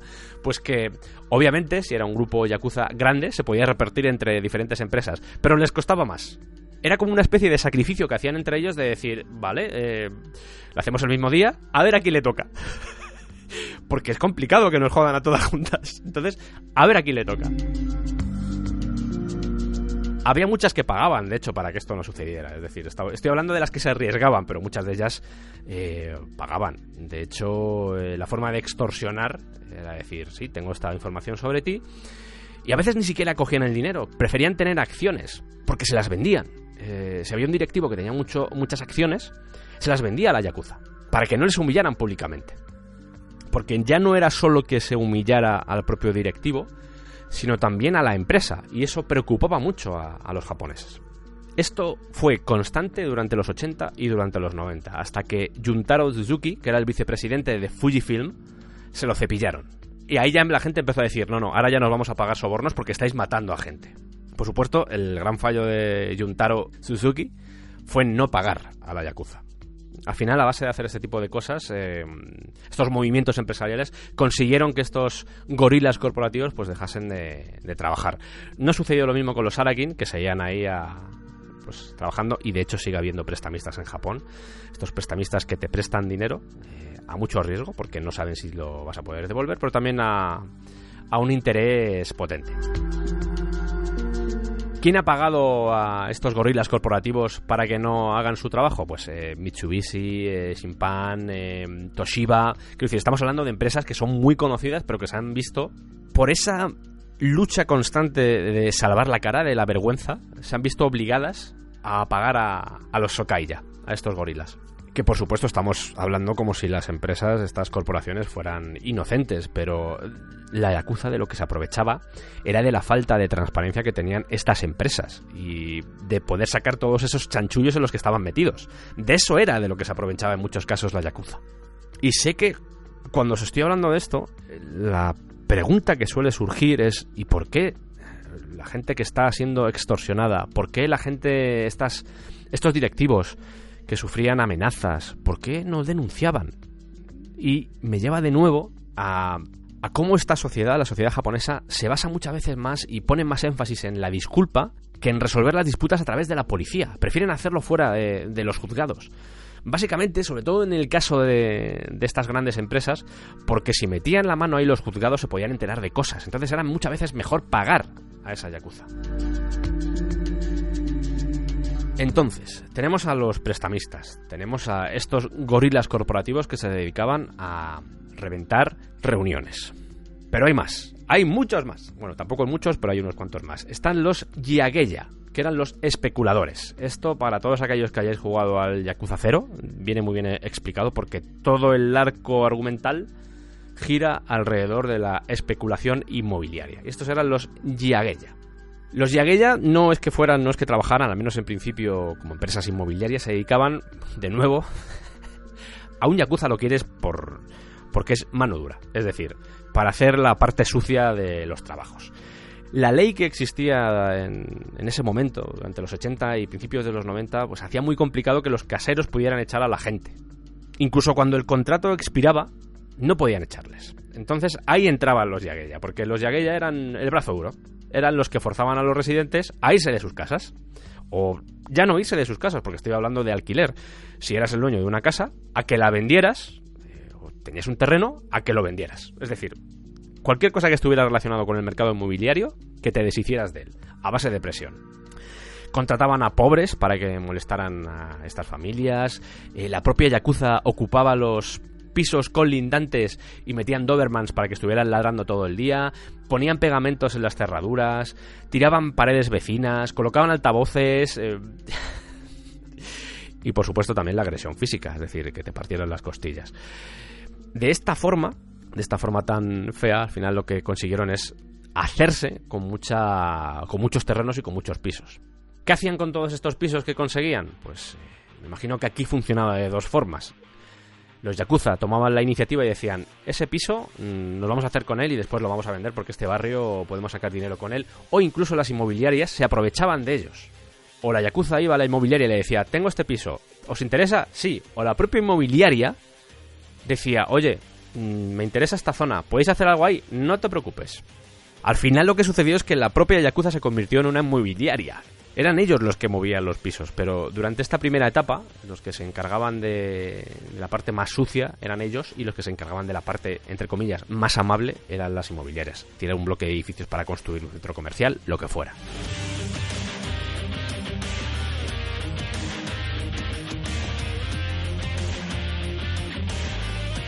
¿Importaba esto a las empresas inmobiliarias? ¿Importaba esto a los bancos? No les importaba una mierda porque era dinero y el dinero venía estupendamente. Además que la Yakuza lo tenía muy fácil porque ya tenían los negocios de la construcción. Entonces, cuando tienes los negocios de la construcción, que todavía los tienen, y tienes la parte inmobiliaria, pues Fetén. que estamos hablando de que solo en, la, en esta época las empresas de construcción tenían a 7 millones de personas trabajando, que era el 10% de toda la fuerza laboral del país. Había mucha gente metida aquí. Y, y os recuerdo simplemente que en el programa del origen de la Yakuza os hablamos que esto ya venía del- de la época feudal eran los que reclutaban y organizaban a los trabajadores. Hay un dicho que suelen decir los yakuza que es la gente comenta que la yakuza invadió la industria de la construcción y eso es falso. La gente normal invadió la industria de la construcción. Y es así, históricamente es así, siempre han tenido ahí los tentáculos, siempre los han tenido y siempre los tendrán, porque es como está montado el sistema. ¿Qué permitió todo esto del mercado inmobiliario que como os he contado antes fue una locura? Pues que a través de medios ilegales, es decir, la extorsión, blanqueaban dinero y lo convertían en dinero legal. Estamos hablando de que en 1990 la Yakuza manejaba 900 constructoras. Y todo este dinero lo estaban invirtiendo, por ejemplo, en campos de golf. Eh, los campos de golf se obsesionaron mucho, la Yakuza se obsesionó mucho con los campos de golf. Además que eso gustaba, era donde tenían las reuniones con los policías, con los políticos, en los campos de golf. Metía mucho dinero. Igual estáis pensando solo en campos de golf, eh, típico campo de golf verde, pero no, estamos hablando incluso de campos de golf insertados dentro de las ciudades, ya fuera para practicar o lo que, o lo que sea, que incluso actualmente vas por Tokio y en algunos sitios puedes ver campos de golf urbanos, por denominarlos así. Creo que ya lo estáis empezando a ver, pero los jefes Yakuza, antiguamente, estaban más orientados a la calle y ahora estaban orientándose más a los negocios y a las finanzas porque había más dinero que en la calle. Eran los que absorbían el exceso de crédito en Japón, la Yakuza. Los bancos solo se centraban en, en saber quién era el que podía manejar más préstamos y no se preocupaban de que apareciera por ahí gente a la que le faltaban dedos. No le importaba nada. Es decir, mucho, mucha de la gente que trabajaba en los bancos acabaron trabajando con la Yakuza. Algunos se arrepintieron, pero esto era el funcionamiento normal de esta época. Y mucha gente, esto es lo de siempre, mucha prensa, muchos políticos decían que al final iba a acabar reventando. Es un poco como sucedió aquí, aunque luego vamos a ahondar más sobre ello.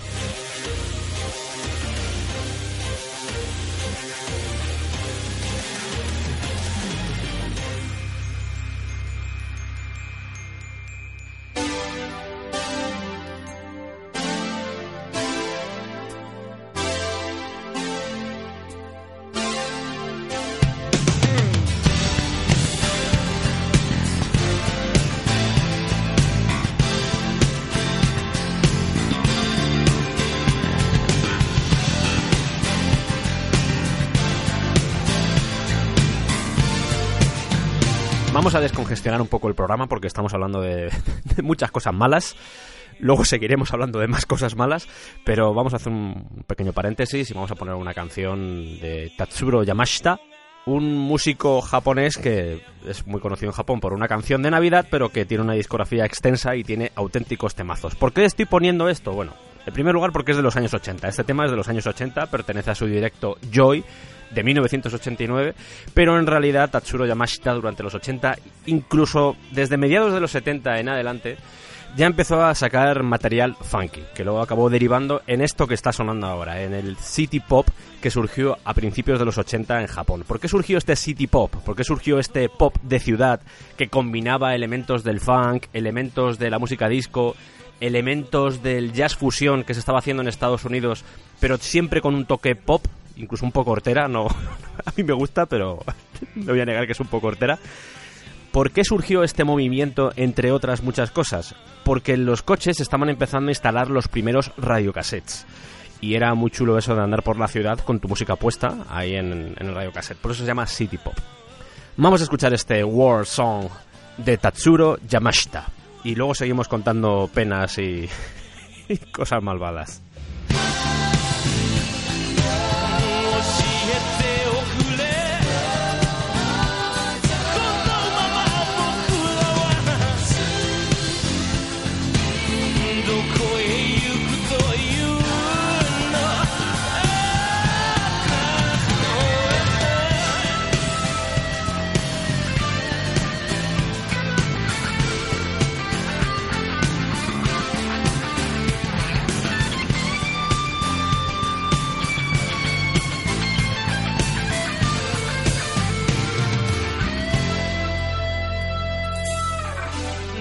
知らぬ友達よ。君の国はなんて遠い。道端の子供たち。叫び声は風に消える。誰一人知らぬ間に。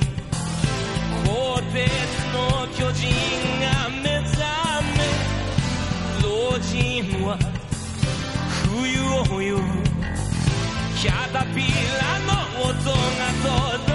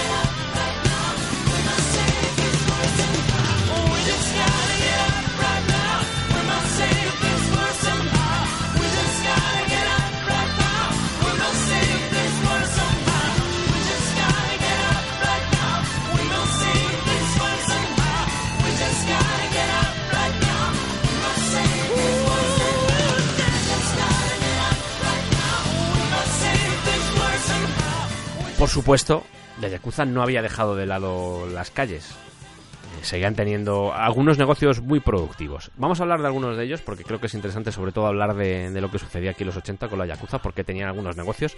Uno de ellos es el pachinko. Dicen que el origen está en la Segunda Guerra Mundial, en Nagoya. Había unos salones de pachinko ahí en el que pues, la gente iba un poco a olvidarse de ese periodo negro de la historia de Japón. Y eran legales. De hecho, actualmente son legales. Y suenan así.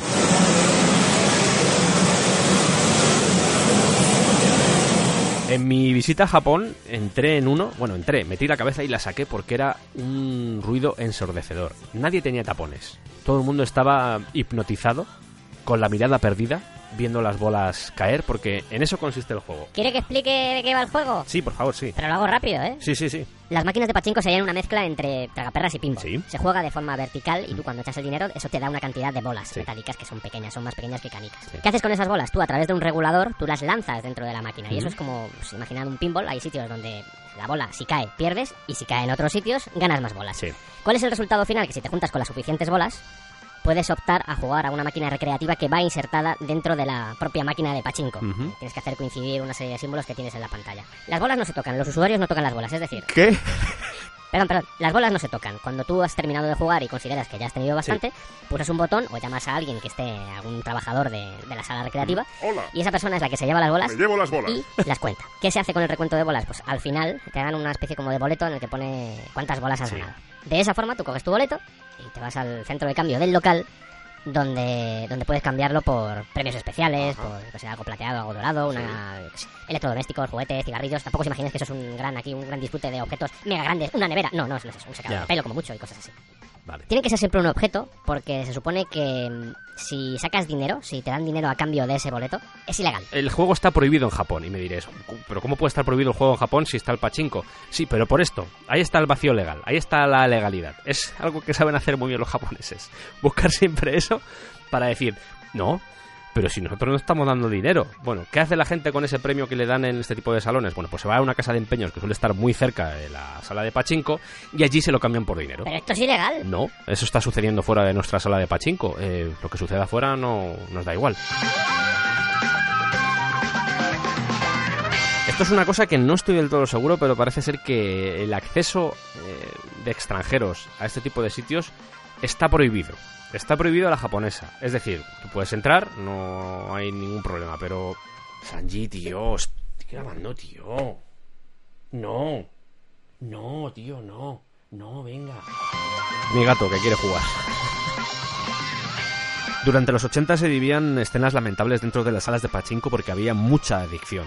Se podía ver a madres con el niño en el brazo y con la otra mano jugando a la máquina. Eh, o niños esperando fuera a que las madres saliesen porque llevaban 4 o 5 horas jugando.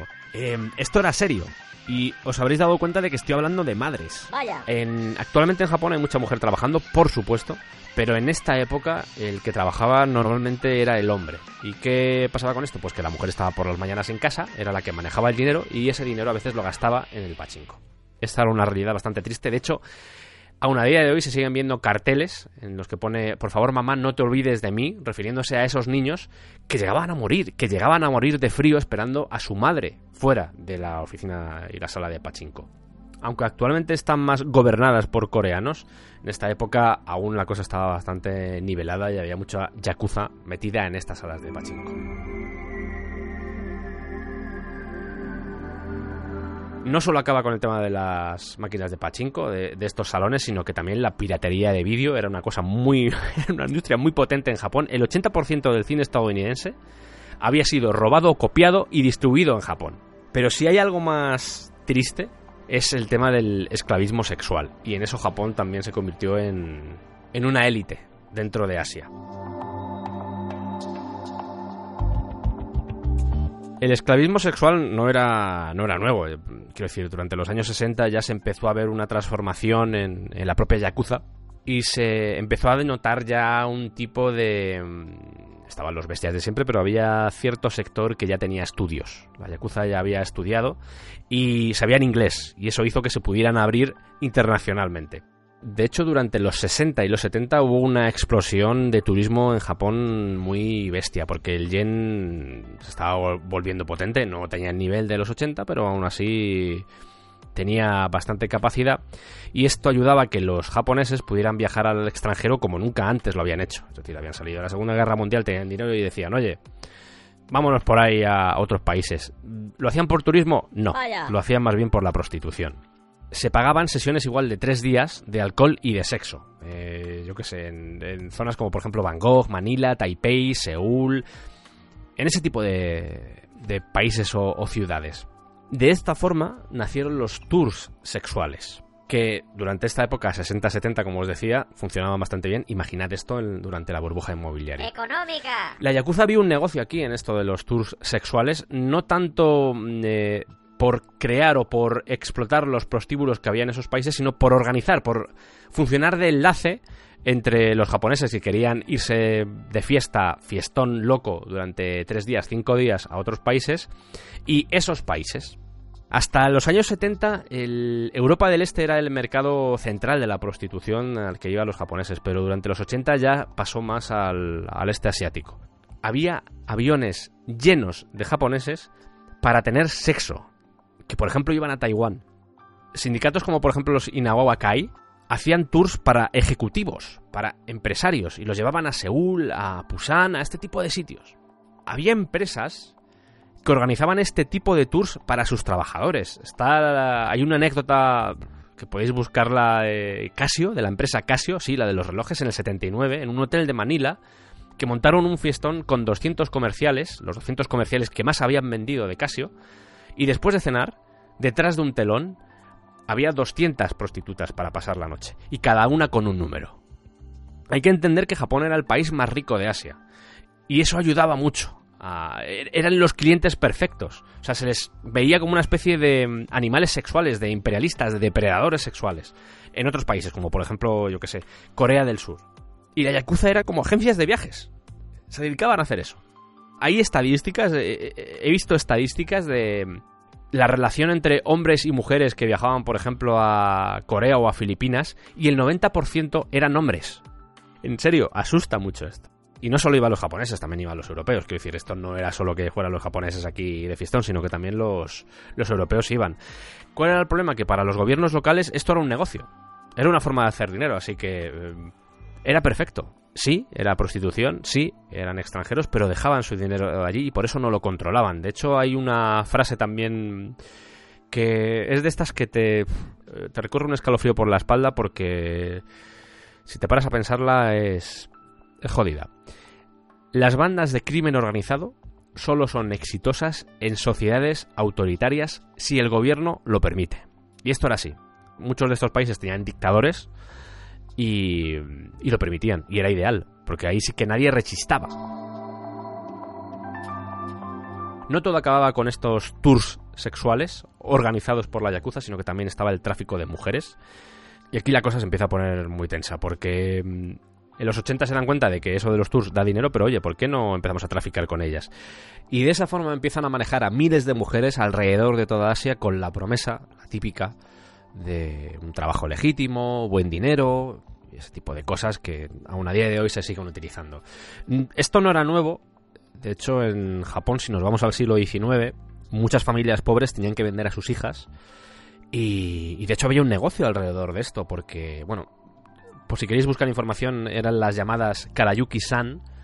Es un tema un poco sórdido, un, un tema muy triste por la temática que aborda, pero creo que es lo que digo siempre, refleja esa situación, esa, ese siglo, esa situación, ese contexto en el que se movía la gente en esta época y cómo a veces la propia desesperación de las familias hacía que vendieran a sus propias hijas. Había dos fórmulas que el intermediario, que solía ser un hombre y una mujer, iba a este tipo de pueblos, iba a zonas de granjeros, a zonas de pescadores, y lo que hacían era hablar con las familias y decirles, oye, la opción A era, tu hija la vamos a comprar y nos la vamos a llevar. Eso a veces las familias daban el visto bueno porque con ese dinero podían tirar hacia adelante. Y otra fórmula era decir a las familias, oye, nos llevamos a tu hija, mm, vamos a llevarla a un trabajo digno, o sea que no te preocupes. ¿Qué sucedía? Que luego estos intermediarios vendían a las niñas, porque en realidad eran niñas, las vendían a- al mejor postor en, en otros países. La lista es extensa porque eran vendidas alrededor de todo el mundo. Siberia, China, Manchuria, Indonesia, Tailandia, San Francisco, Hawái, Zanzíbar, todo el mundo.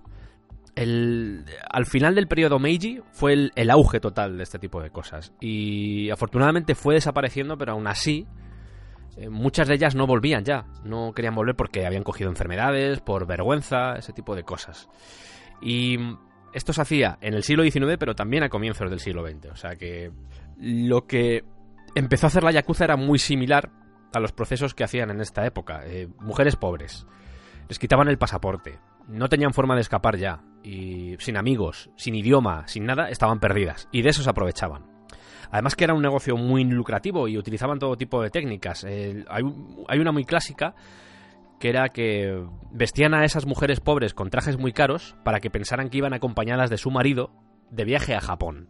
Creo que todos sabéis de qué va esto, es un tema del que me siento un poco incómodo hablando, no... no me acaba de agradar mucho porque es un tema un poco feo, pero simplemente quería que supierais que también la Yakuza se dedica a esto. Al final lo que estoy intentando con este programa es desmitificar la figura de, de la Yakuza. Creo que a veces nos interesa demasiado este tipo de gente, nos llama la atención, nos, nos interesa, nos atrae por algún motivo. Y creo que estos programas al menos van a servir para mm, definir qué tipo de gentes estas son delincuentes y hacen este tipo de cosas que son muy jodidas. Sobre el papel de la mujer, ya que estamos hablando de la Yakuza, el papel de la mujer dentro de la Yakuza es secundario, es una sociedad de hombres. La única mujer con importancia es la... O al, o al menos la mujer más visible dentro del grupo es la esposa del jefe, la llamada Anego, que sería algo así como la hermana mayor. Y se le tiene el mismo respeto que al jefe, quiero decir, eh, forman... A pesar de que él es el que toma las decisiones, él es el que interviene en el negocio, ella no hace nada de eso, el papel a nivel de jerarquía es muy similar no se limita solo a ser la esposa de, sino que, que es importante, que puede mandar callar perfectamente a un subordinado. ¿Por qué no hay mujeres en la Yakuza o por qué hay pocas mujeres en la Yakuza? Porque la realidad es que hay mujeres en la Yakuza, pero muy pocas, sobre todo por la desconfianza que generan. Eh, hay una creencia que, por supuesto, es muy machista eh, dentro de la dentro de lo que es el país, dentro de, lo que es Japón, de que las mujeres no están preparadas para realizar depende qué labores. Se las ve como débiles, que no han nacido para luchar, en el caso de la Yakuza.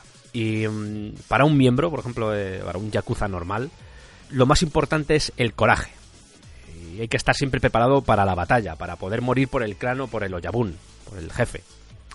Y el hecho de que piensen que las mujeres han nacido para ser madres y cuidar de los hijos, pues, bueno, de los hijos y de los maridos, de ambas cosas pues hace que lo de meterlas dentro de los negocios, pues como que no llame mucho y no les interesa mucho.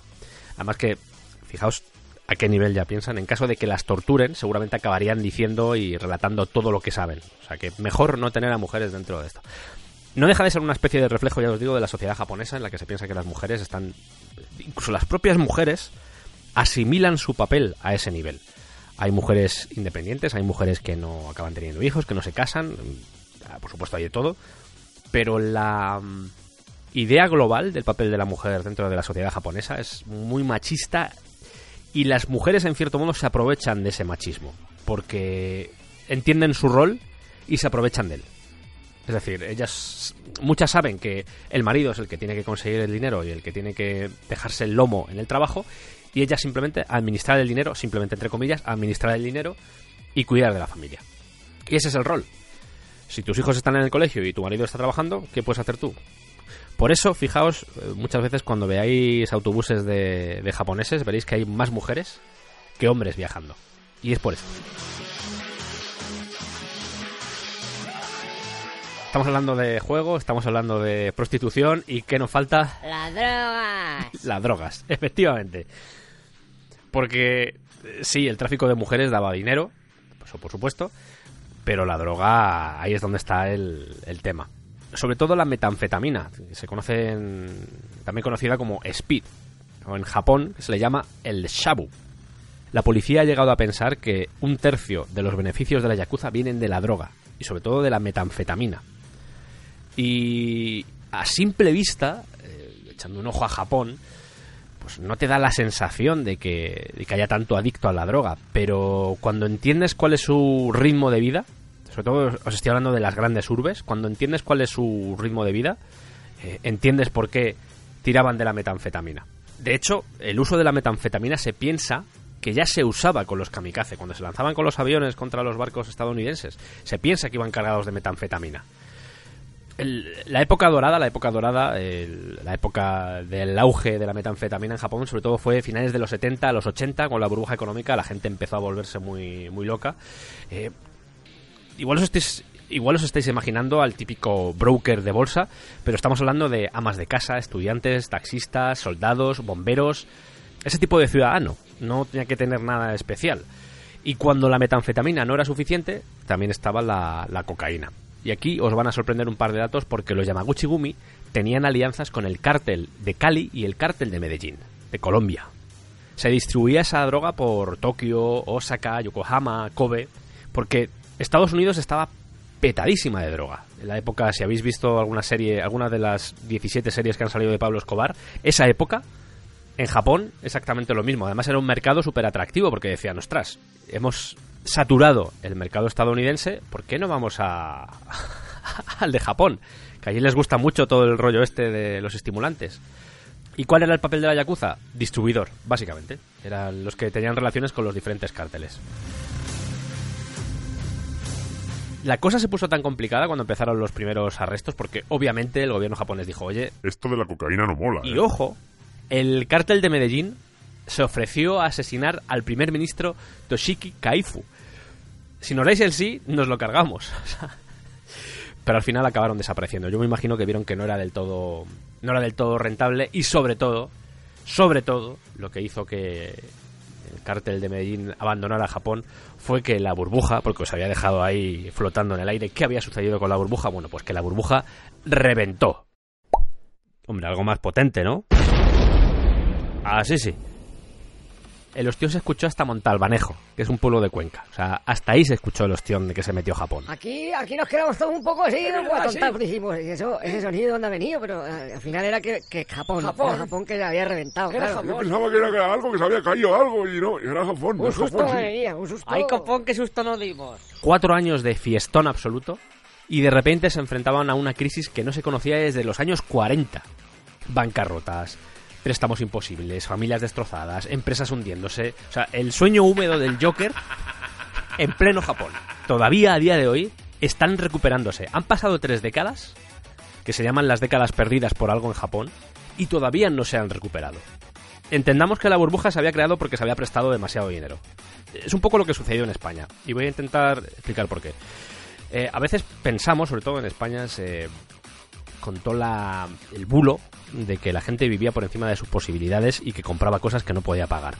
Pero en este tipo de casos, el que marca las reglas es el banco. Es decir, si tú vas a un banco y le dices que quieres comprar algo y el banco es consciente de que tú no vas a poder pagarlo, no te da el préstamo.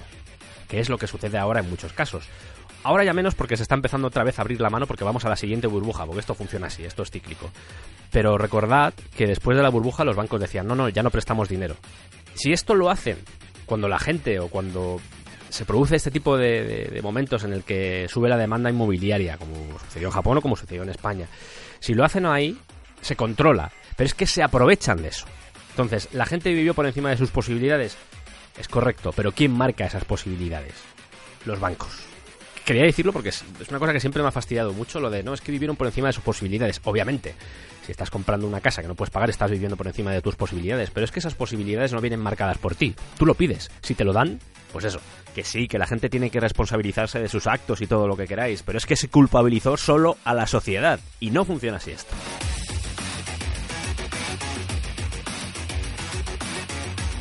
Y fue lo que pasó en Japón. Porque los bancos no se preocupaban de la seguridad del préstamo.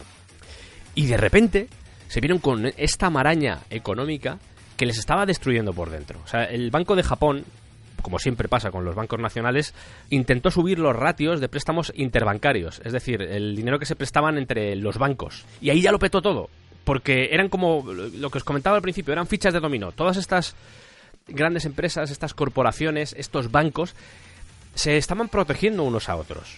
Estaban todos cohabitando en esta locura y cuando cayó uno, empezó a caer el resto. Y el gobierno intentó que eso no sucediera. Empezó a, pues, empezó a intentar ingresar o inyectar dinero, capital, en esos bancos, pero al final eran bancos zombies. O sea, no había forma de, sacar eso adelante.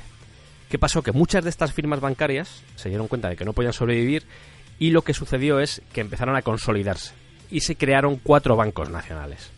Por supuesto, esta burbuja que había reventado afectó al consumo y a la inversión en Japón. Y eso afectó a la deflación.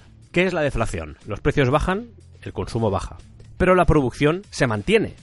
Porque es muy difícil frenar la producción cuando has estado todo el rato viviendo a tope, viviendo a tope. Había más oferta que demanda. Se estaba produciendo por encima de lo que la gente necesitaba. ¿Y qué sucede cuando, cuando pasa eso? Baja la competitividad del producto. Si a esto le sumamos, recordamos, todo el tema del mercado inmobiliario, que se había usado como préstamo y de repente ya no valía, se había mm, sobretasado, pues lo que os digo, Finish him. Estamos hablando de que Japón es actualmente el país con más deuda pública sobre el PIB del mundo. 235% del Producto Interior Bruto. El milagro económico es este. El milagro es que se sostenga con un 235% de deuda. Ese es el milagro.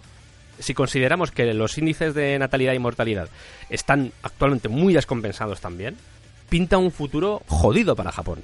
Porque la deuda va a seguir ahí. Es muy difícil que puedas pagar toda esa deuda. Aunque sea interna, pero es muy difícil que puedas pagar esa deuda.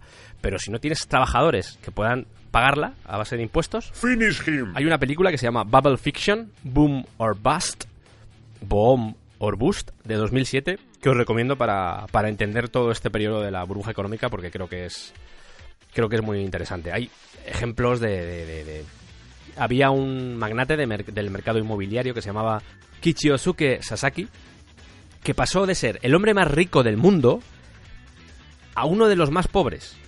Porque de repente, cuando petó el mercado de Tokio, cuando petó la bolsa, estaba debiendo 2,4 billones de dólares.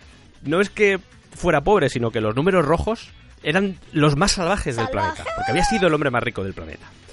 Las compras en Estados Unidos, todos esos hoteles que os comentaba, el hotel de Bel Air, por ejemplo, en Los Ángeles, que se había comprado con el récord de 110 millones, casi un millón de dólares por habitación, de repente de esos 110 millones de dólares había pasado a 50 millones de dólares 10 años después de que se hubiera comprado.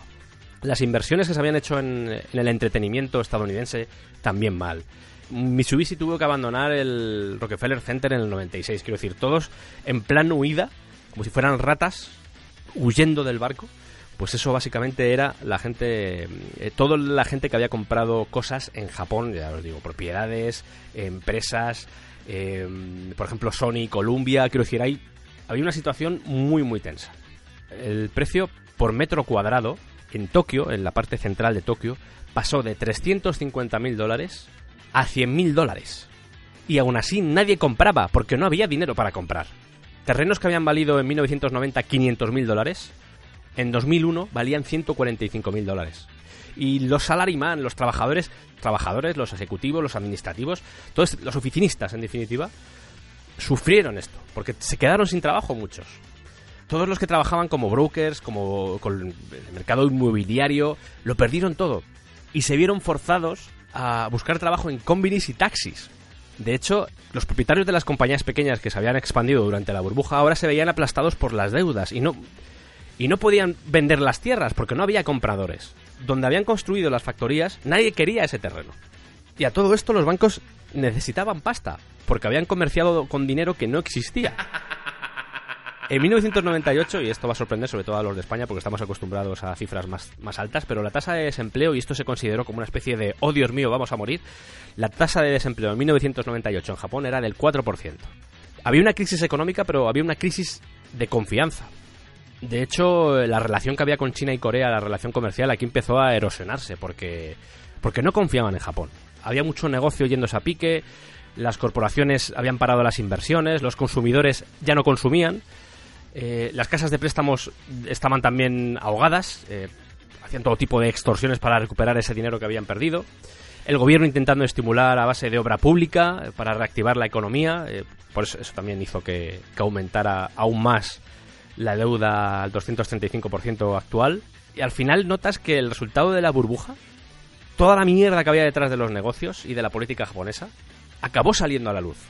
Chanchullos políticos, tráfico de influencias, eh, fraude bancario y me voy a centrar en un caso, en un escándalo en concreto, eh, que es el escándalo, eh, un escándalo de 1992, que es cuando 1991-1992 es cuando la cosa empezó a ponerse ya realmente fea, que es cuando revienta esto. Y es el caso de Tokyo Sagawa Kyubin, que era una compañía logística de camiones que estaba obviamente en Tokio, por el nombre ya lo habréis supuesto porque sois personas inteligentes, y era una empresa de camiones que quería crecer en su sistema de repartos frente a sus rivales y quería establecer nuevas rutas y dijo, oye, ¿cómo podemos hacer esto? Pues, joder, no sé, eh, la industria japonesa está muy regulada, ¿qué podemos hacer? Pues eh, para conseguir nuevas rutas, ¿por qué no donamos dinero a partidos políticos? Vaya, Efectivamente, eran sobornos. vaya. Y en el año 92 se reveló que habían estado dando donaciones millonarias a políticos, algunos miembros del gobierno, otros no, pero eso siempre beneficiaba a las votaciones. Y además, muchos de ellos vinculados a qué partido político? Os dejo que os lo penséis. Pues yo creo que va a ser el LDP, pues. ¿Cómo? El, el LDP. ¡Otra vez! El LDP. Y también, por supuesto, relaciones con la Yakuza, que esas nunca pueden faltar. Estamos hablando de que se comentaba que eran entre mil millones y tres mil millones, que yo lo veo como mucha franja, millones de dólares, ¿eh? pero es como mucha franja, de mil a tres mil millones. Solo a políticos habían gastado 80 millones. 130 políticos de la dieta japonesa estaban llenos de mierda. El tamaño del escándalo forzó que se hicieran cambios en los sistemas de financiación que tenían los partidos para realizar las campañas electorales. El caso es que la empresa lo primero que dijo fue, "Mm, nosotros no sabíamos nada, lo hacían estos dos ejecutivos y no teníamos ningún conocimiento. Pero claro, durante cuatro años empieza a sonar raro. Cuando te enteras de que hay 50 bancos que han estado moviendo el dinero, pues dices, vaya, eh, esto también huele, ¿no? No, pero no pasa nada. Y ya cuando te enteras que algunos miembros del gobierno también estaban metidos, lo de que nadie sepa nada es cuanto menos raro. ¿Quién formaba parte del apartado financiero? Y aquí viene ese tipo de personajes eh, tenebrosos, oscuros. ¿Quién formaba parte del aparato financiero de los Inagawa Kai, clan que estaba detrás de todo este chanchullo? Susumu Ishii, con doble I al final. Conocido como el gángster con el toque de oro. El gángster más rico del mundo. Propietario de un club de golf, propietario de negocios alrededor del mundo, propietario de empresas financieras, propietario de todo. O sea, era, era un personaje muy oscuro, que era más amigo de la persuasión que de la violencia, pero que fue capaz de amasar una cantidad ingente de dinero. Tenía relación directa con políticos, o sea que no le resultaba nada difícil, tenía relación directa, tenía línea directa con ellos y podía hacer lo que, lo que quisiera. El tema es, si habéis escuchado el programa sobre el origen de la Yakuza, si habéis escuchado este programa, os daréis cuenta de que El LDP. siempre ha estado lleno de mierda. Siempre han estado sobornados. Sorprende porque el gobierno, el, de hecho ABE, es del LDP. El LDP. Y la pregunta que surge es ¿por qué la gente seguía votándoles? Muy fácil, porque en Japón el castigo se individualiza. Es una sociedad colectiva. Y la forma de castigar que tienen es no votando al político en cuestión, no al partido, al político en cuestión. Porque lo que le importa a la gente es la economía, el prestigio internacional, ese tipo de cosas.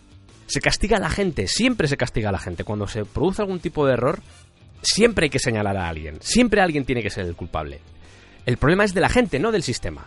No puedes atentar contra el sistema porque si atentas contra el sistema estás atentando contra la estructura del país y eso es imposible. ¿Se puede extrapolar esto a España? Pues yo creo que sería un caso un poco más especial porque en España se sigue votando a la corrupción, porque yo creo que se ha dado por hecho ya que todo el mundo es corrupto, pero prefiero mis corruptos a los del otro. Creo que ese es el pensamiento de España, pero en el fondo también es un poco esto, ¿eh? Quiero decir que se piensa más en la figura del partido y lo que representa el partido que en la propia gente. Aunque el partido represente corrupción, y no estoy señalando a ningún partido en concreto porque yo creo que todos están llenos de mierda, pero es eso, ¿eh? es, es- en el fondo somos un poco ligeramente japoneses, vamos a decirlo así. Y al igual que sucede en España, el castigo judicial de estos políticos fue la suspensión. No os penséis que les llevaron a la cárcel por haber sido sobornados. No, no, eso no, no, hombre, no. Suspendidos y ya está. Ya no puedes seguir siendo político. No pasa nada. ¿El dinero tienes que devolverlo? No, no tienes que devolver ningún dinero. Fantástico. Pues nada, hasta la próxima.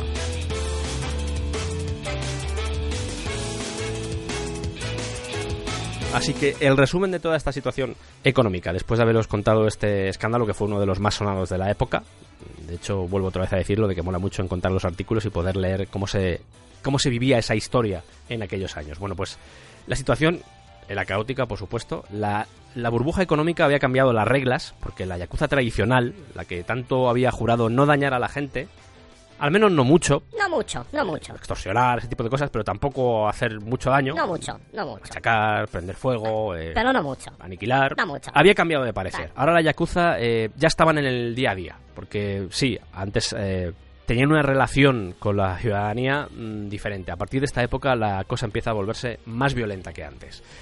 ¿Y dónde estaban los policías en, durante toda esta historia? Los policías no, no sabían ni qué hacer. No estaban preparados para, para todo lo que había llegado, para todo lo que había sucedido. O sea, no podían contener a la Yakuza. Si tenemos en cuenta que las penas hacia las bandas eran muy ligeras, eran muy poco estrictas, eh, los criminales podían pasar 10 años por un asalto, pero igual dos años por esconder activos o extorsionar. Si consideramos que las leyes y los procedimientos eran antiguos que había una tolerancia al crimen organizado que estaba institucionalizada en la sociedad, así como la corrupción, eso de que si no se ve no existe. Si sumamos a eso una falta de iniciativa y una falta de liderazgo y la mala gestión del cambio que tienen en Japón, del miedo a cambiar, del miedo a la novedad, pues si tenemos todo eso en cuenta, que en el fondo yo creo que lo del miedo a la, a la novedad, el miedo al cambio, es por eso que os comentaba antes de señalar al que se equivoca. El fracaso está muy mal medido en Japón y, yo creo que durante todo el programa os he puesto muchos ejemplos de que el fracaso está muy perseguido en Japón y el hecho de que no quieran cambiar seguramente sea por eso. Si no al 100%, al 99%. No había leyes que les protegieran, no había leyes contra el chantaje o el lavado de dinero. Hasta 1991 no había leyes. No se podían realizar, por ejemplo, vigilancia electrónica no se podía autorizar operaciones encubiertas o yo qué sé, o inmunidad para los testigos. No se podía, no había. Había buenos profesionales, había policías buenos, pero la estructura era muy antigua. Por supuesto, además de los policías buenos, también había policías corruptos, había divisiones internas, había asesinatos entre policías. O sea, era un sistema que estaba muy fastidiado. Y aunque sea un poco andar hacia adelante en el tiempo, si nos acordamos, en 1995 si os acordáis de la secta de la verdad suprema, que pusieron unos. hicieron unos atentados en el metro de Tokio. Y, y eso ya sirvió para que la gente, el sentimiento de seguridad que tenían en la sociedad, se viniera abajo. Porque la existencia de esta secta se conocía desde hace seis años. Llevaban seis años cometiendo todo tipo de tropelías. Fraude a consumidores, extorsión, tráfico de drogas, explosivos, secuestros, armas químicas, asesinatos, violaciones, eh, prácticas médicas. O sea, había un montón de evidencias y se demostró que las diferentes agencias policiales se habían negado a trabajar entre ellas. Y eso había provocado al final esto. Gente que había estado en el culto, familias que habían estado en, de miembros que estaban en el culto, estaban hablando con la policía y nadie hacía nada. Y cuando sucedió esto es como que la gente dijo, entonces, ¿para qué queremos la policía? Esto no tiene nada que ver con la Yakuza, esto que acabo de comentar, pero fue, fue la gota que colmó el vaso porque antes habían sucedido otras cosas. Y para eso hay una película de la que no os hablé cuando hicimos los especiales sobre el cine Yakuza. Hay una película que no comenté porque la dejé para este momento. Una, una película que se llama, iba a decir una canción, una película que se llama Mimbo no Onna. Eh, se tradujo aquí como Mimbo, el arte de la extorsión. Una película dirigida y escrita por Yuzo Itami que hacía parodia de la Yakuza. El Mimbo es el nombre de la forma en la que la Yakuza burla la ley para poder extorsionar. Y de eso va la película. Tenemos al protagonista que es Kobayashi, que tiene un hotel, el lujoso Hotel Europa, y sufre el acoso de varios clanes Yakuza. No de uno, sino de varios. Pero claro, todo el mundo es consciente de lo que está pasando en el hotel, pero nadie quiere testificar por esto que os acabo de decir, por el tema de las leyes, por el tema de que no había protección de testigos, por ese tipo de cosas. El caso es que se va a celebrar en ese hotel una cumbre con gente de todo el mundo. Kobayashi no sabe qué hacer. Así que aparece una abogada interpretada por Nobuko Miyamoto, que por cierto era la, era la mujer del director, y lo cambia todo. Es una película divertida. El Yuzo Itami, el director, la verdad es que tiene varias películas. Muchas de ellas se ríe bastante de la sociedad japonesa. En este caso se reía de, de la Yakuza. Le gusta mucho el tema de la parodia, la sátira era para lo que usaba el cine, para criticar, básicamente. Tiene otras películas, La Inspectora, El Último Baile. Eh, la mayoría de ellas, su mujer era la protagonista. Y en este caso funciona, es una película divertida, una película en la que se puede ver ahí yakuzas clásicos con su acento clásico. Pero a pesar de ese toque de comedia, porque la protagonista, el personaje interpretado por Nobuko Miyamoto, que es la abogada, es un personaje maravilloso pero hay un trasfondo detrás de seriedad, porque lo que hay es una denuncia clara hacia la Yakuza, es decir, los medios que usaban de extorsión, el asesinato, la intimidación, cómo juegan con el terror. Pero no solo eso, porque eso ya era conocido, sino la cómo la policía permite que eso suceda. Cómo pueden influenciar, ya que tienen el control de los medios de entretenimiento y muchas veces hasta de, de medios de comunicación, cómo son capaces de influenciar para que digan las noticias que les beneficien o directamente desaparecer de las noticias esa capacidad que tiene. Si juntamos esta visión crítica con vamos a reírnos de la Yakuza, pues a la Yakuza que le gustaba verse como de esos samuráis modernos que os comentábamos, de las otras películas clásicas sobre Yakuza, de repente se veían como tontacos que no dejan de chillar que van vestidos así horteramente y que son un poco idiotas, pues les molestó. Más aún cuando la película se convirtió en un éxito en taquilla y, y encima tuvo buena recepción internacional. Esto les cabreó más todavía. Y a y Tami le dijeron, oye, sabes que puedes tener un problema por esto. Y él dijo, nada, no creo que me pase nada. Una semana después de decir esto de no creo que me pase nada, sobre las 8.45 de la noche, era un viernes, y Tami aparca su coche en su garaje, y cuando se gira para coger, eh, pues me imagino que tendría un maletín o algo del asiento de atrás, aparecen tres hombres, dos le sujetan, y uno empieza a destrozarle la cara con un cuchillo. No murió, no murió, yo creo que era más un aviso que otra cosa, pero desde su cama del hospital mandó una, una especie como de llamamiento o hizo un llamamiento a, a los ciudadanos y les dijo, estoy harto ya, estamos hartos ya, los ciudadanos estamos hartos y vamos a luchar todos juntos contra esta gentuza. Y funcionó. Esto fue lo que hizo que la gota colmara el vaso. Esto, por supuesto, toda la realidad que vivían los ciudadanos a diario, pero esto hizo que la mecha se encendiera y provocó que en algunas zonas de Japón, por ejemplo en Okinawa, después de un tiroteo entre bandas, en el que se mató a un estudiante de instituto, los locales se juntaron y persuadieron a la policía para que cerraran la oficina de la Yakuza allí. Y en otro barrio, por ejemplo, colocaron cámaras para conocer a todos los visitantes que llegaban a la oficina de la Yakuza. Hacían ese tipo de cosas los ciudadanos. Al ver que la policía no era capaz de ayudarles, tomaban ellos ese control. Claro, cuando el gobierno de repente vio que eran los ciudadanos los que estaban haciendo el papel de la policía, dijo, oye, pues eh, vamos a crear leyes. Y aquí viene lo que os comentaba antes de esos cambios legislativos que hicieron que, pues, al menos la Yakuza tuviera un poco más de miedo social hacia el gobierno y hacia la policía. Hola, soy el Sergio del Presente, el que está editando el programa. A ver, una cosa sobre Yuzo Itami que no comenté cuando lo grabé. Yuzo Itami supuestamente se suicidó en 1997. Estoy hablando del director de las películas estas que se metía con gente. Bueno, pues en 1997 se suicidó misteriosamente. No se esclarecieron las causas del suicidio, ni dejó una nota, ni nada, absolutamente nada. Se piensa que la Yakuza estuvo detrás de esa muerte incluso una secta religiosa que, que había caricaturizado en una, en una de sus películas. Volvemos otra vez con, con el programa. Ya en 1970 el gobierno había empezado a cobrar impuestos a la Yakuza. De hecho, a Estados Unidos le funcionó bien con Al Capone y dijo Japón, oye, pues vamos a intentarlo nosotros. A Yakuza no le sentó del todo bien, pero tragaron. Pero a principios de los 90, la ligazón que existía entre la policía y la Yakuza se rompe, porque el gobierno declara en 1992 la ley de contramedidas contra el crimen organizado y los convierte en ilegales. Se les prohibió mostrar la insignia, el nombre del clan. Eso que antes estaba en las puertas de las oficinas, se les prohibió. La ley empezaba a señalar a los sindicatos del crimen, no como antes que les dejaba trabajar. Ahora empezaba a señalarlos. Y por fin aparecieron las primeras leyes que condenaban el chantaje y la extorsión. La Yakuza, por supuesto, reaccionó. Protestas públicas, juicios, denuncias, jefes diciendo, fijaos que esto es lo de siempre, pero jefes diciendo que era discriminatorio, eh, que interferían con los derechos civiles, que no podían vigilarlos, ese tipo de mierdas. Y, y por ello, la Yakuza creó una cosa que se llama la póliza de los tres noes, que es no a la policía en las oficinas, no a evidencias, pistas o criminales entregados y no a confesión ni información cuando nos arresten. Esta ley hizo que muchas bandas se disolvieran, sobre todo las pequeñas, porque no tenían la capacidad para solucionar los entuertos, sobre todo los juicios, no tenían dinero para pagar tanto.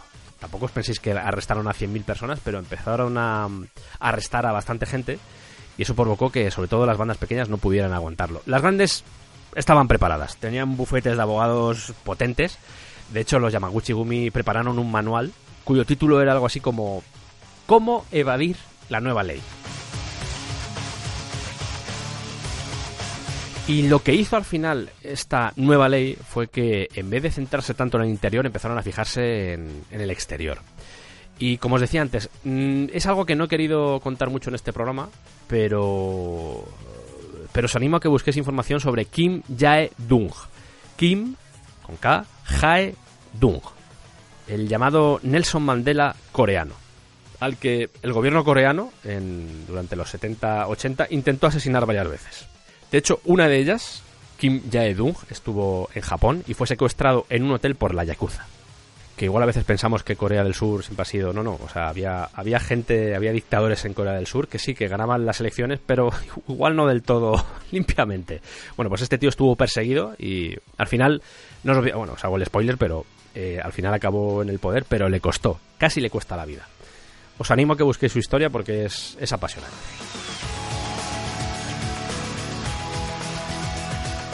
Recogiendo todo lo que os he estado contando durante este rato la explosión de la burbuja eh, hizo que la Yakuza se encontrara con los problemas del resto. Pero habían estado ganando dinero durante la Yakuza. ¡La burbuja! Y si una cosa buena tiene la Yakuza es la capacidad adaptativa para el momento en el que están. Es decir, están preparados para sobrevivir. Y da igual que la situación cambie porque ellos siempre van a encontrar algo que les funcione. En este caso fue, se basaron mucho en el apartado financiero, pero cuando eso se rompió, se aprovecharon de las bancarrotas Ahí estaba la Yakuza. Cuando la gente no podía pagar, ahí estaba la Yakuza. Compraban la deuda mala, esa deuda mala que también tenemos aquí en España, pues esa deuda la compraba la Yakuza. Perdonaban el préstamo, pero extendían los suyos propios. Es decir, te perdono tu préstamo, pero al mismo tiempo te estoy haciendo un préstamo de más dinero. Durante la época bonita metieron mucha, mucho dinero, estuvieron ahí, ya os he dicho que estuvo todo el mercado inmobiliario, hicieron mucho dinero, pero tras la colisión de la burbuja, seguían haciendo dinero, porque para eso está la Yakuza. Y antes pactaban con la ley, pero ahora estaban fuera de ella. Y daba igual, porque utilizaban tapaderas como organizaciones religiosas, políticas, de negocios. Seguían haciendo los mismos negocios, seguían haciendo los mismos chanchullos que antes, solo que ahora los tenían que tapar más. La Yakuza había visto que se podía ganar mucho dinero con estas cosas, y no iba a volver atrás. De eso estaba seguro.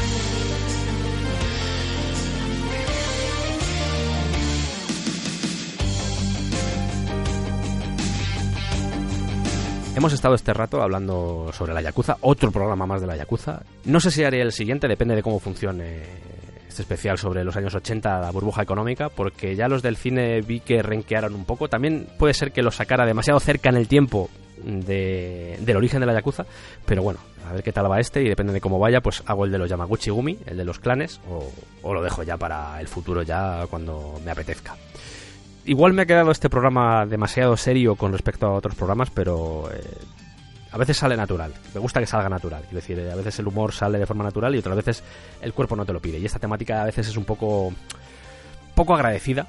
Estamos hablando de las cloacas de una sociedad, que es donde está esta gente, donde se aprovecha esta gente, de lo que se nutre de las cloacas de la sociedad. Y, y es triste. Hay muchas vidas destruidas detrás. Esta gente ha hecho bastante daño. También ha servido de policía durante, durante muchas décadas. De hecho, a día de hoy todavía siguen funcionando como policía, entre comillas. Eh, hay barrios que están controlados por ellos y ahí no sucede nada. Parte de la seguridad japonesa se sigue basando en la Yakuza. Pero me interesaba sobre todo ver la evolución de cómo empezábamos al principio, el, esa Yakuza que estaba muy vinculada al juego, a los tequilla, los bakuto, que se encargaban de controlar aquellas carreteras con locales de juego, con tenderetes, cómo fue evolucionando la cosa, cómo se empezaron a meter en política, que yo creo que eso fue un antes y un después, y cómo eh, al final, en los 70-80 sobre todo, empezaron a meterse en el mundo financiero, que yo creo que ese es el... Son como varias etapas dentro de la historia de la Yakuza, y esta es una de ellas que es determinante. Porque aquí es cuando empezaron a cambiar las cosas, y yo creo que fue en definitiva esto es algo que dicen los Oyabun, los jefes Yakuza, los tradicionales, los que ya están retirados. En el momento en el que pusieron los ojos en las finanzas y en el mundo económico, fue al final la tumba de la Yakuza, porque actualmente los clanes están pasándolo mal. Que no me da pena, pero es precisamente por este tipo de movimientos en los que se cegaron con el dinero, se cegaron con la pasta. Era dinero fácil, no tenían que molestarse en salir a la calle. Seguían saliendo a la calle, seguían vendiendo droga, pero era menos, quiero decir, aquí podían ganar dinero con una firma y no tenían que mancharse las manos con sangre. Y de eso se aprovechaban. Ha sido un programa intenso, como siempre eh, todos los del descampado. ha sido un programa que espero que os haya gustado, espero que hayáis disfrutado a pesar de la temática que es poco, os digo, es poco agradable, poco amable pero aún así creo que es interesante saber lo que se cuece en otros países, en este, este, caso Japón, que está, como decía al principio, muy idealizado y que tiene sus cosas de mierda como tienen todos los países. Esto es así, no hay ningún país que se libre. O sea, igual un país que tenga tres ciudadanos, los esquimales, seguro que también tiene sus mierdas los esquimales.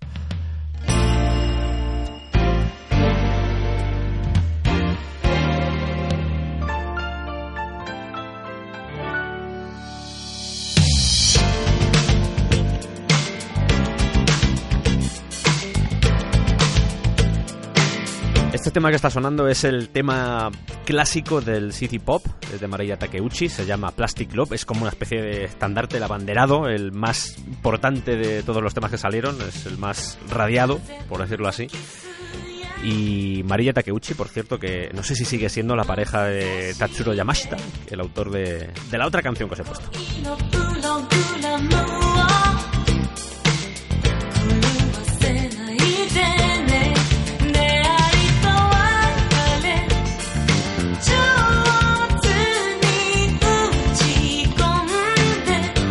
Gracias por escucharnos, gracias por escuchar el descampado. Recordad, mira, nunca lo hago, pero hoy lo voy a hacer, que estamos en Facebook, estamos en Twitter, tenemos Coffee, por si queréis pagarnos un café en Coffee, se agradece. Cualquier, cualquier colaboración se agradece un montón. Mm, Igual pensáis, joder, son un euro, dos euros, tres euros. Se agradece mucho. Y en iVoox tenéis también una vía para apoyarnos mensualmente. De nuevo, igual creo que el mínimo es un euro y medio una cosa así. Y nos viene muy bien. De verdad, ¿eh? si os gustan los contenidos del descampado, a mí me ayudan bastante porque, aunque no os lo creáis, esto tiene gastos, eh, no solo en tiempo, que es mucho el que le dedico a esto, sino que hay que pagar algunas cosas. Y nos viene bien. Así que os repito ahí, Coffee, a través de iVoox, por donde queráis. Cualquier colaboración se agradecerá. En el fondo no me gusta mucho hacer esto porque parece que estoy pidiendo limosna, pero creo que nos hemos ganado, a base de contenido, de hacer buen contenido, nos hemos ganado el hecho de poder decir, oye, si os gusta, ayudadnos a seguir creciendo. ¡Ole tú! Gracias por escucharnos y nos vemos en el siguiente programa.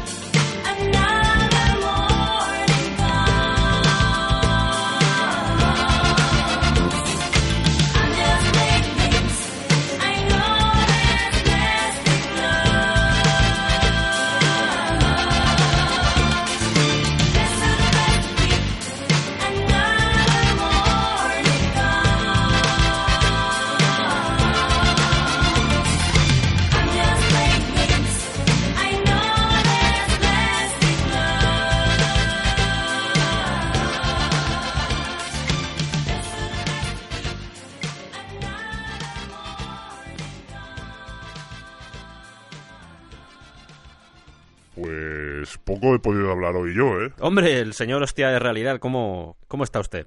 Pues no sé, como ha estado dando hostias de realidad durante todo el programa, pues, pues aquí observando cómo lo hacía. ¿Y qué tal? ¿Lo he hecho bien? Sí, bueno, mejorable siempre es mejorable, pero vamos, no está mal tampoco, no está mal. Del 1 al 10, ¿qué puntuación me pondría? Así. Pues a ver, en gráficos le pondría un 6, en jugabilidad este programa ha sido complicado, le pondría un No, no, pero no, no me refiero a eso.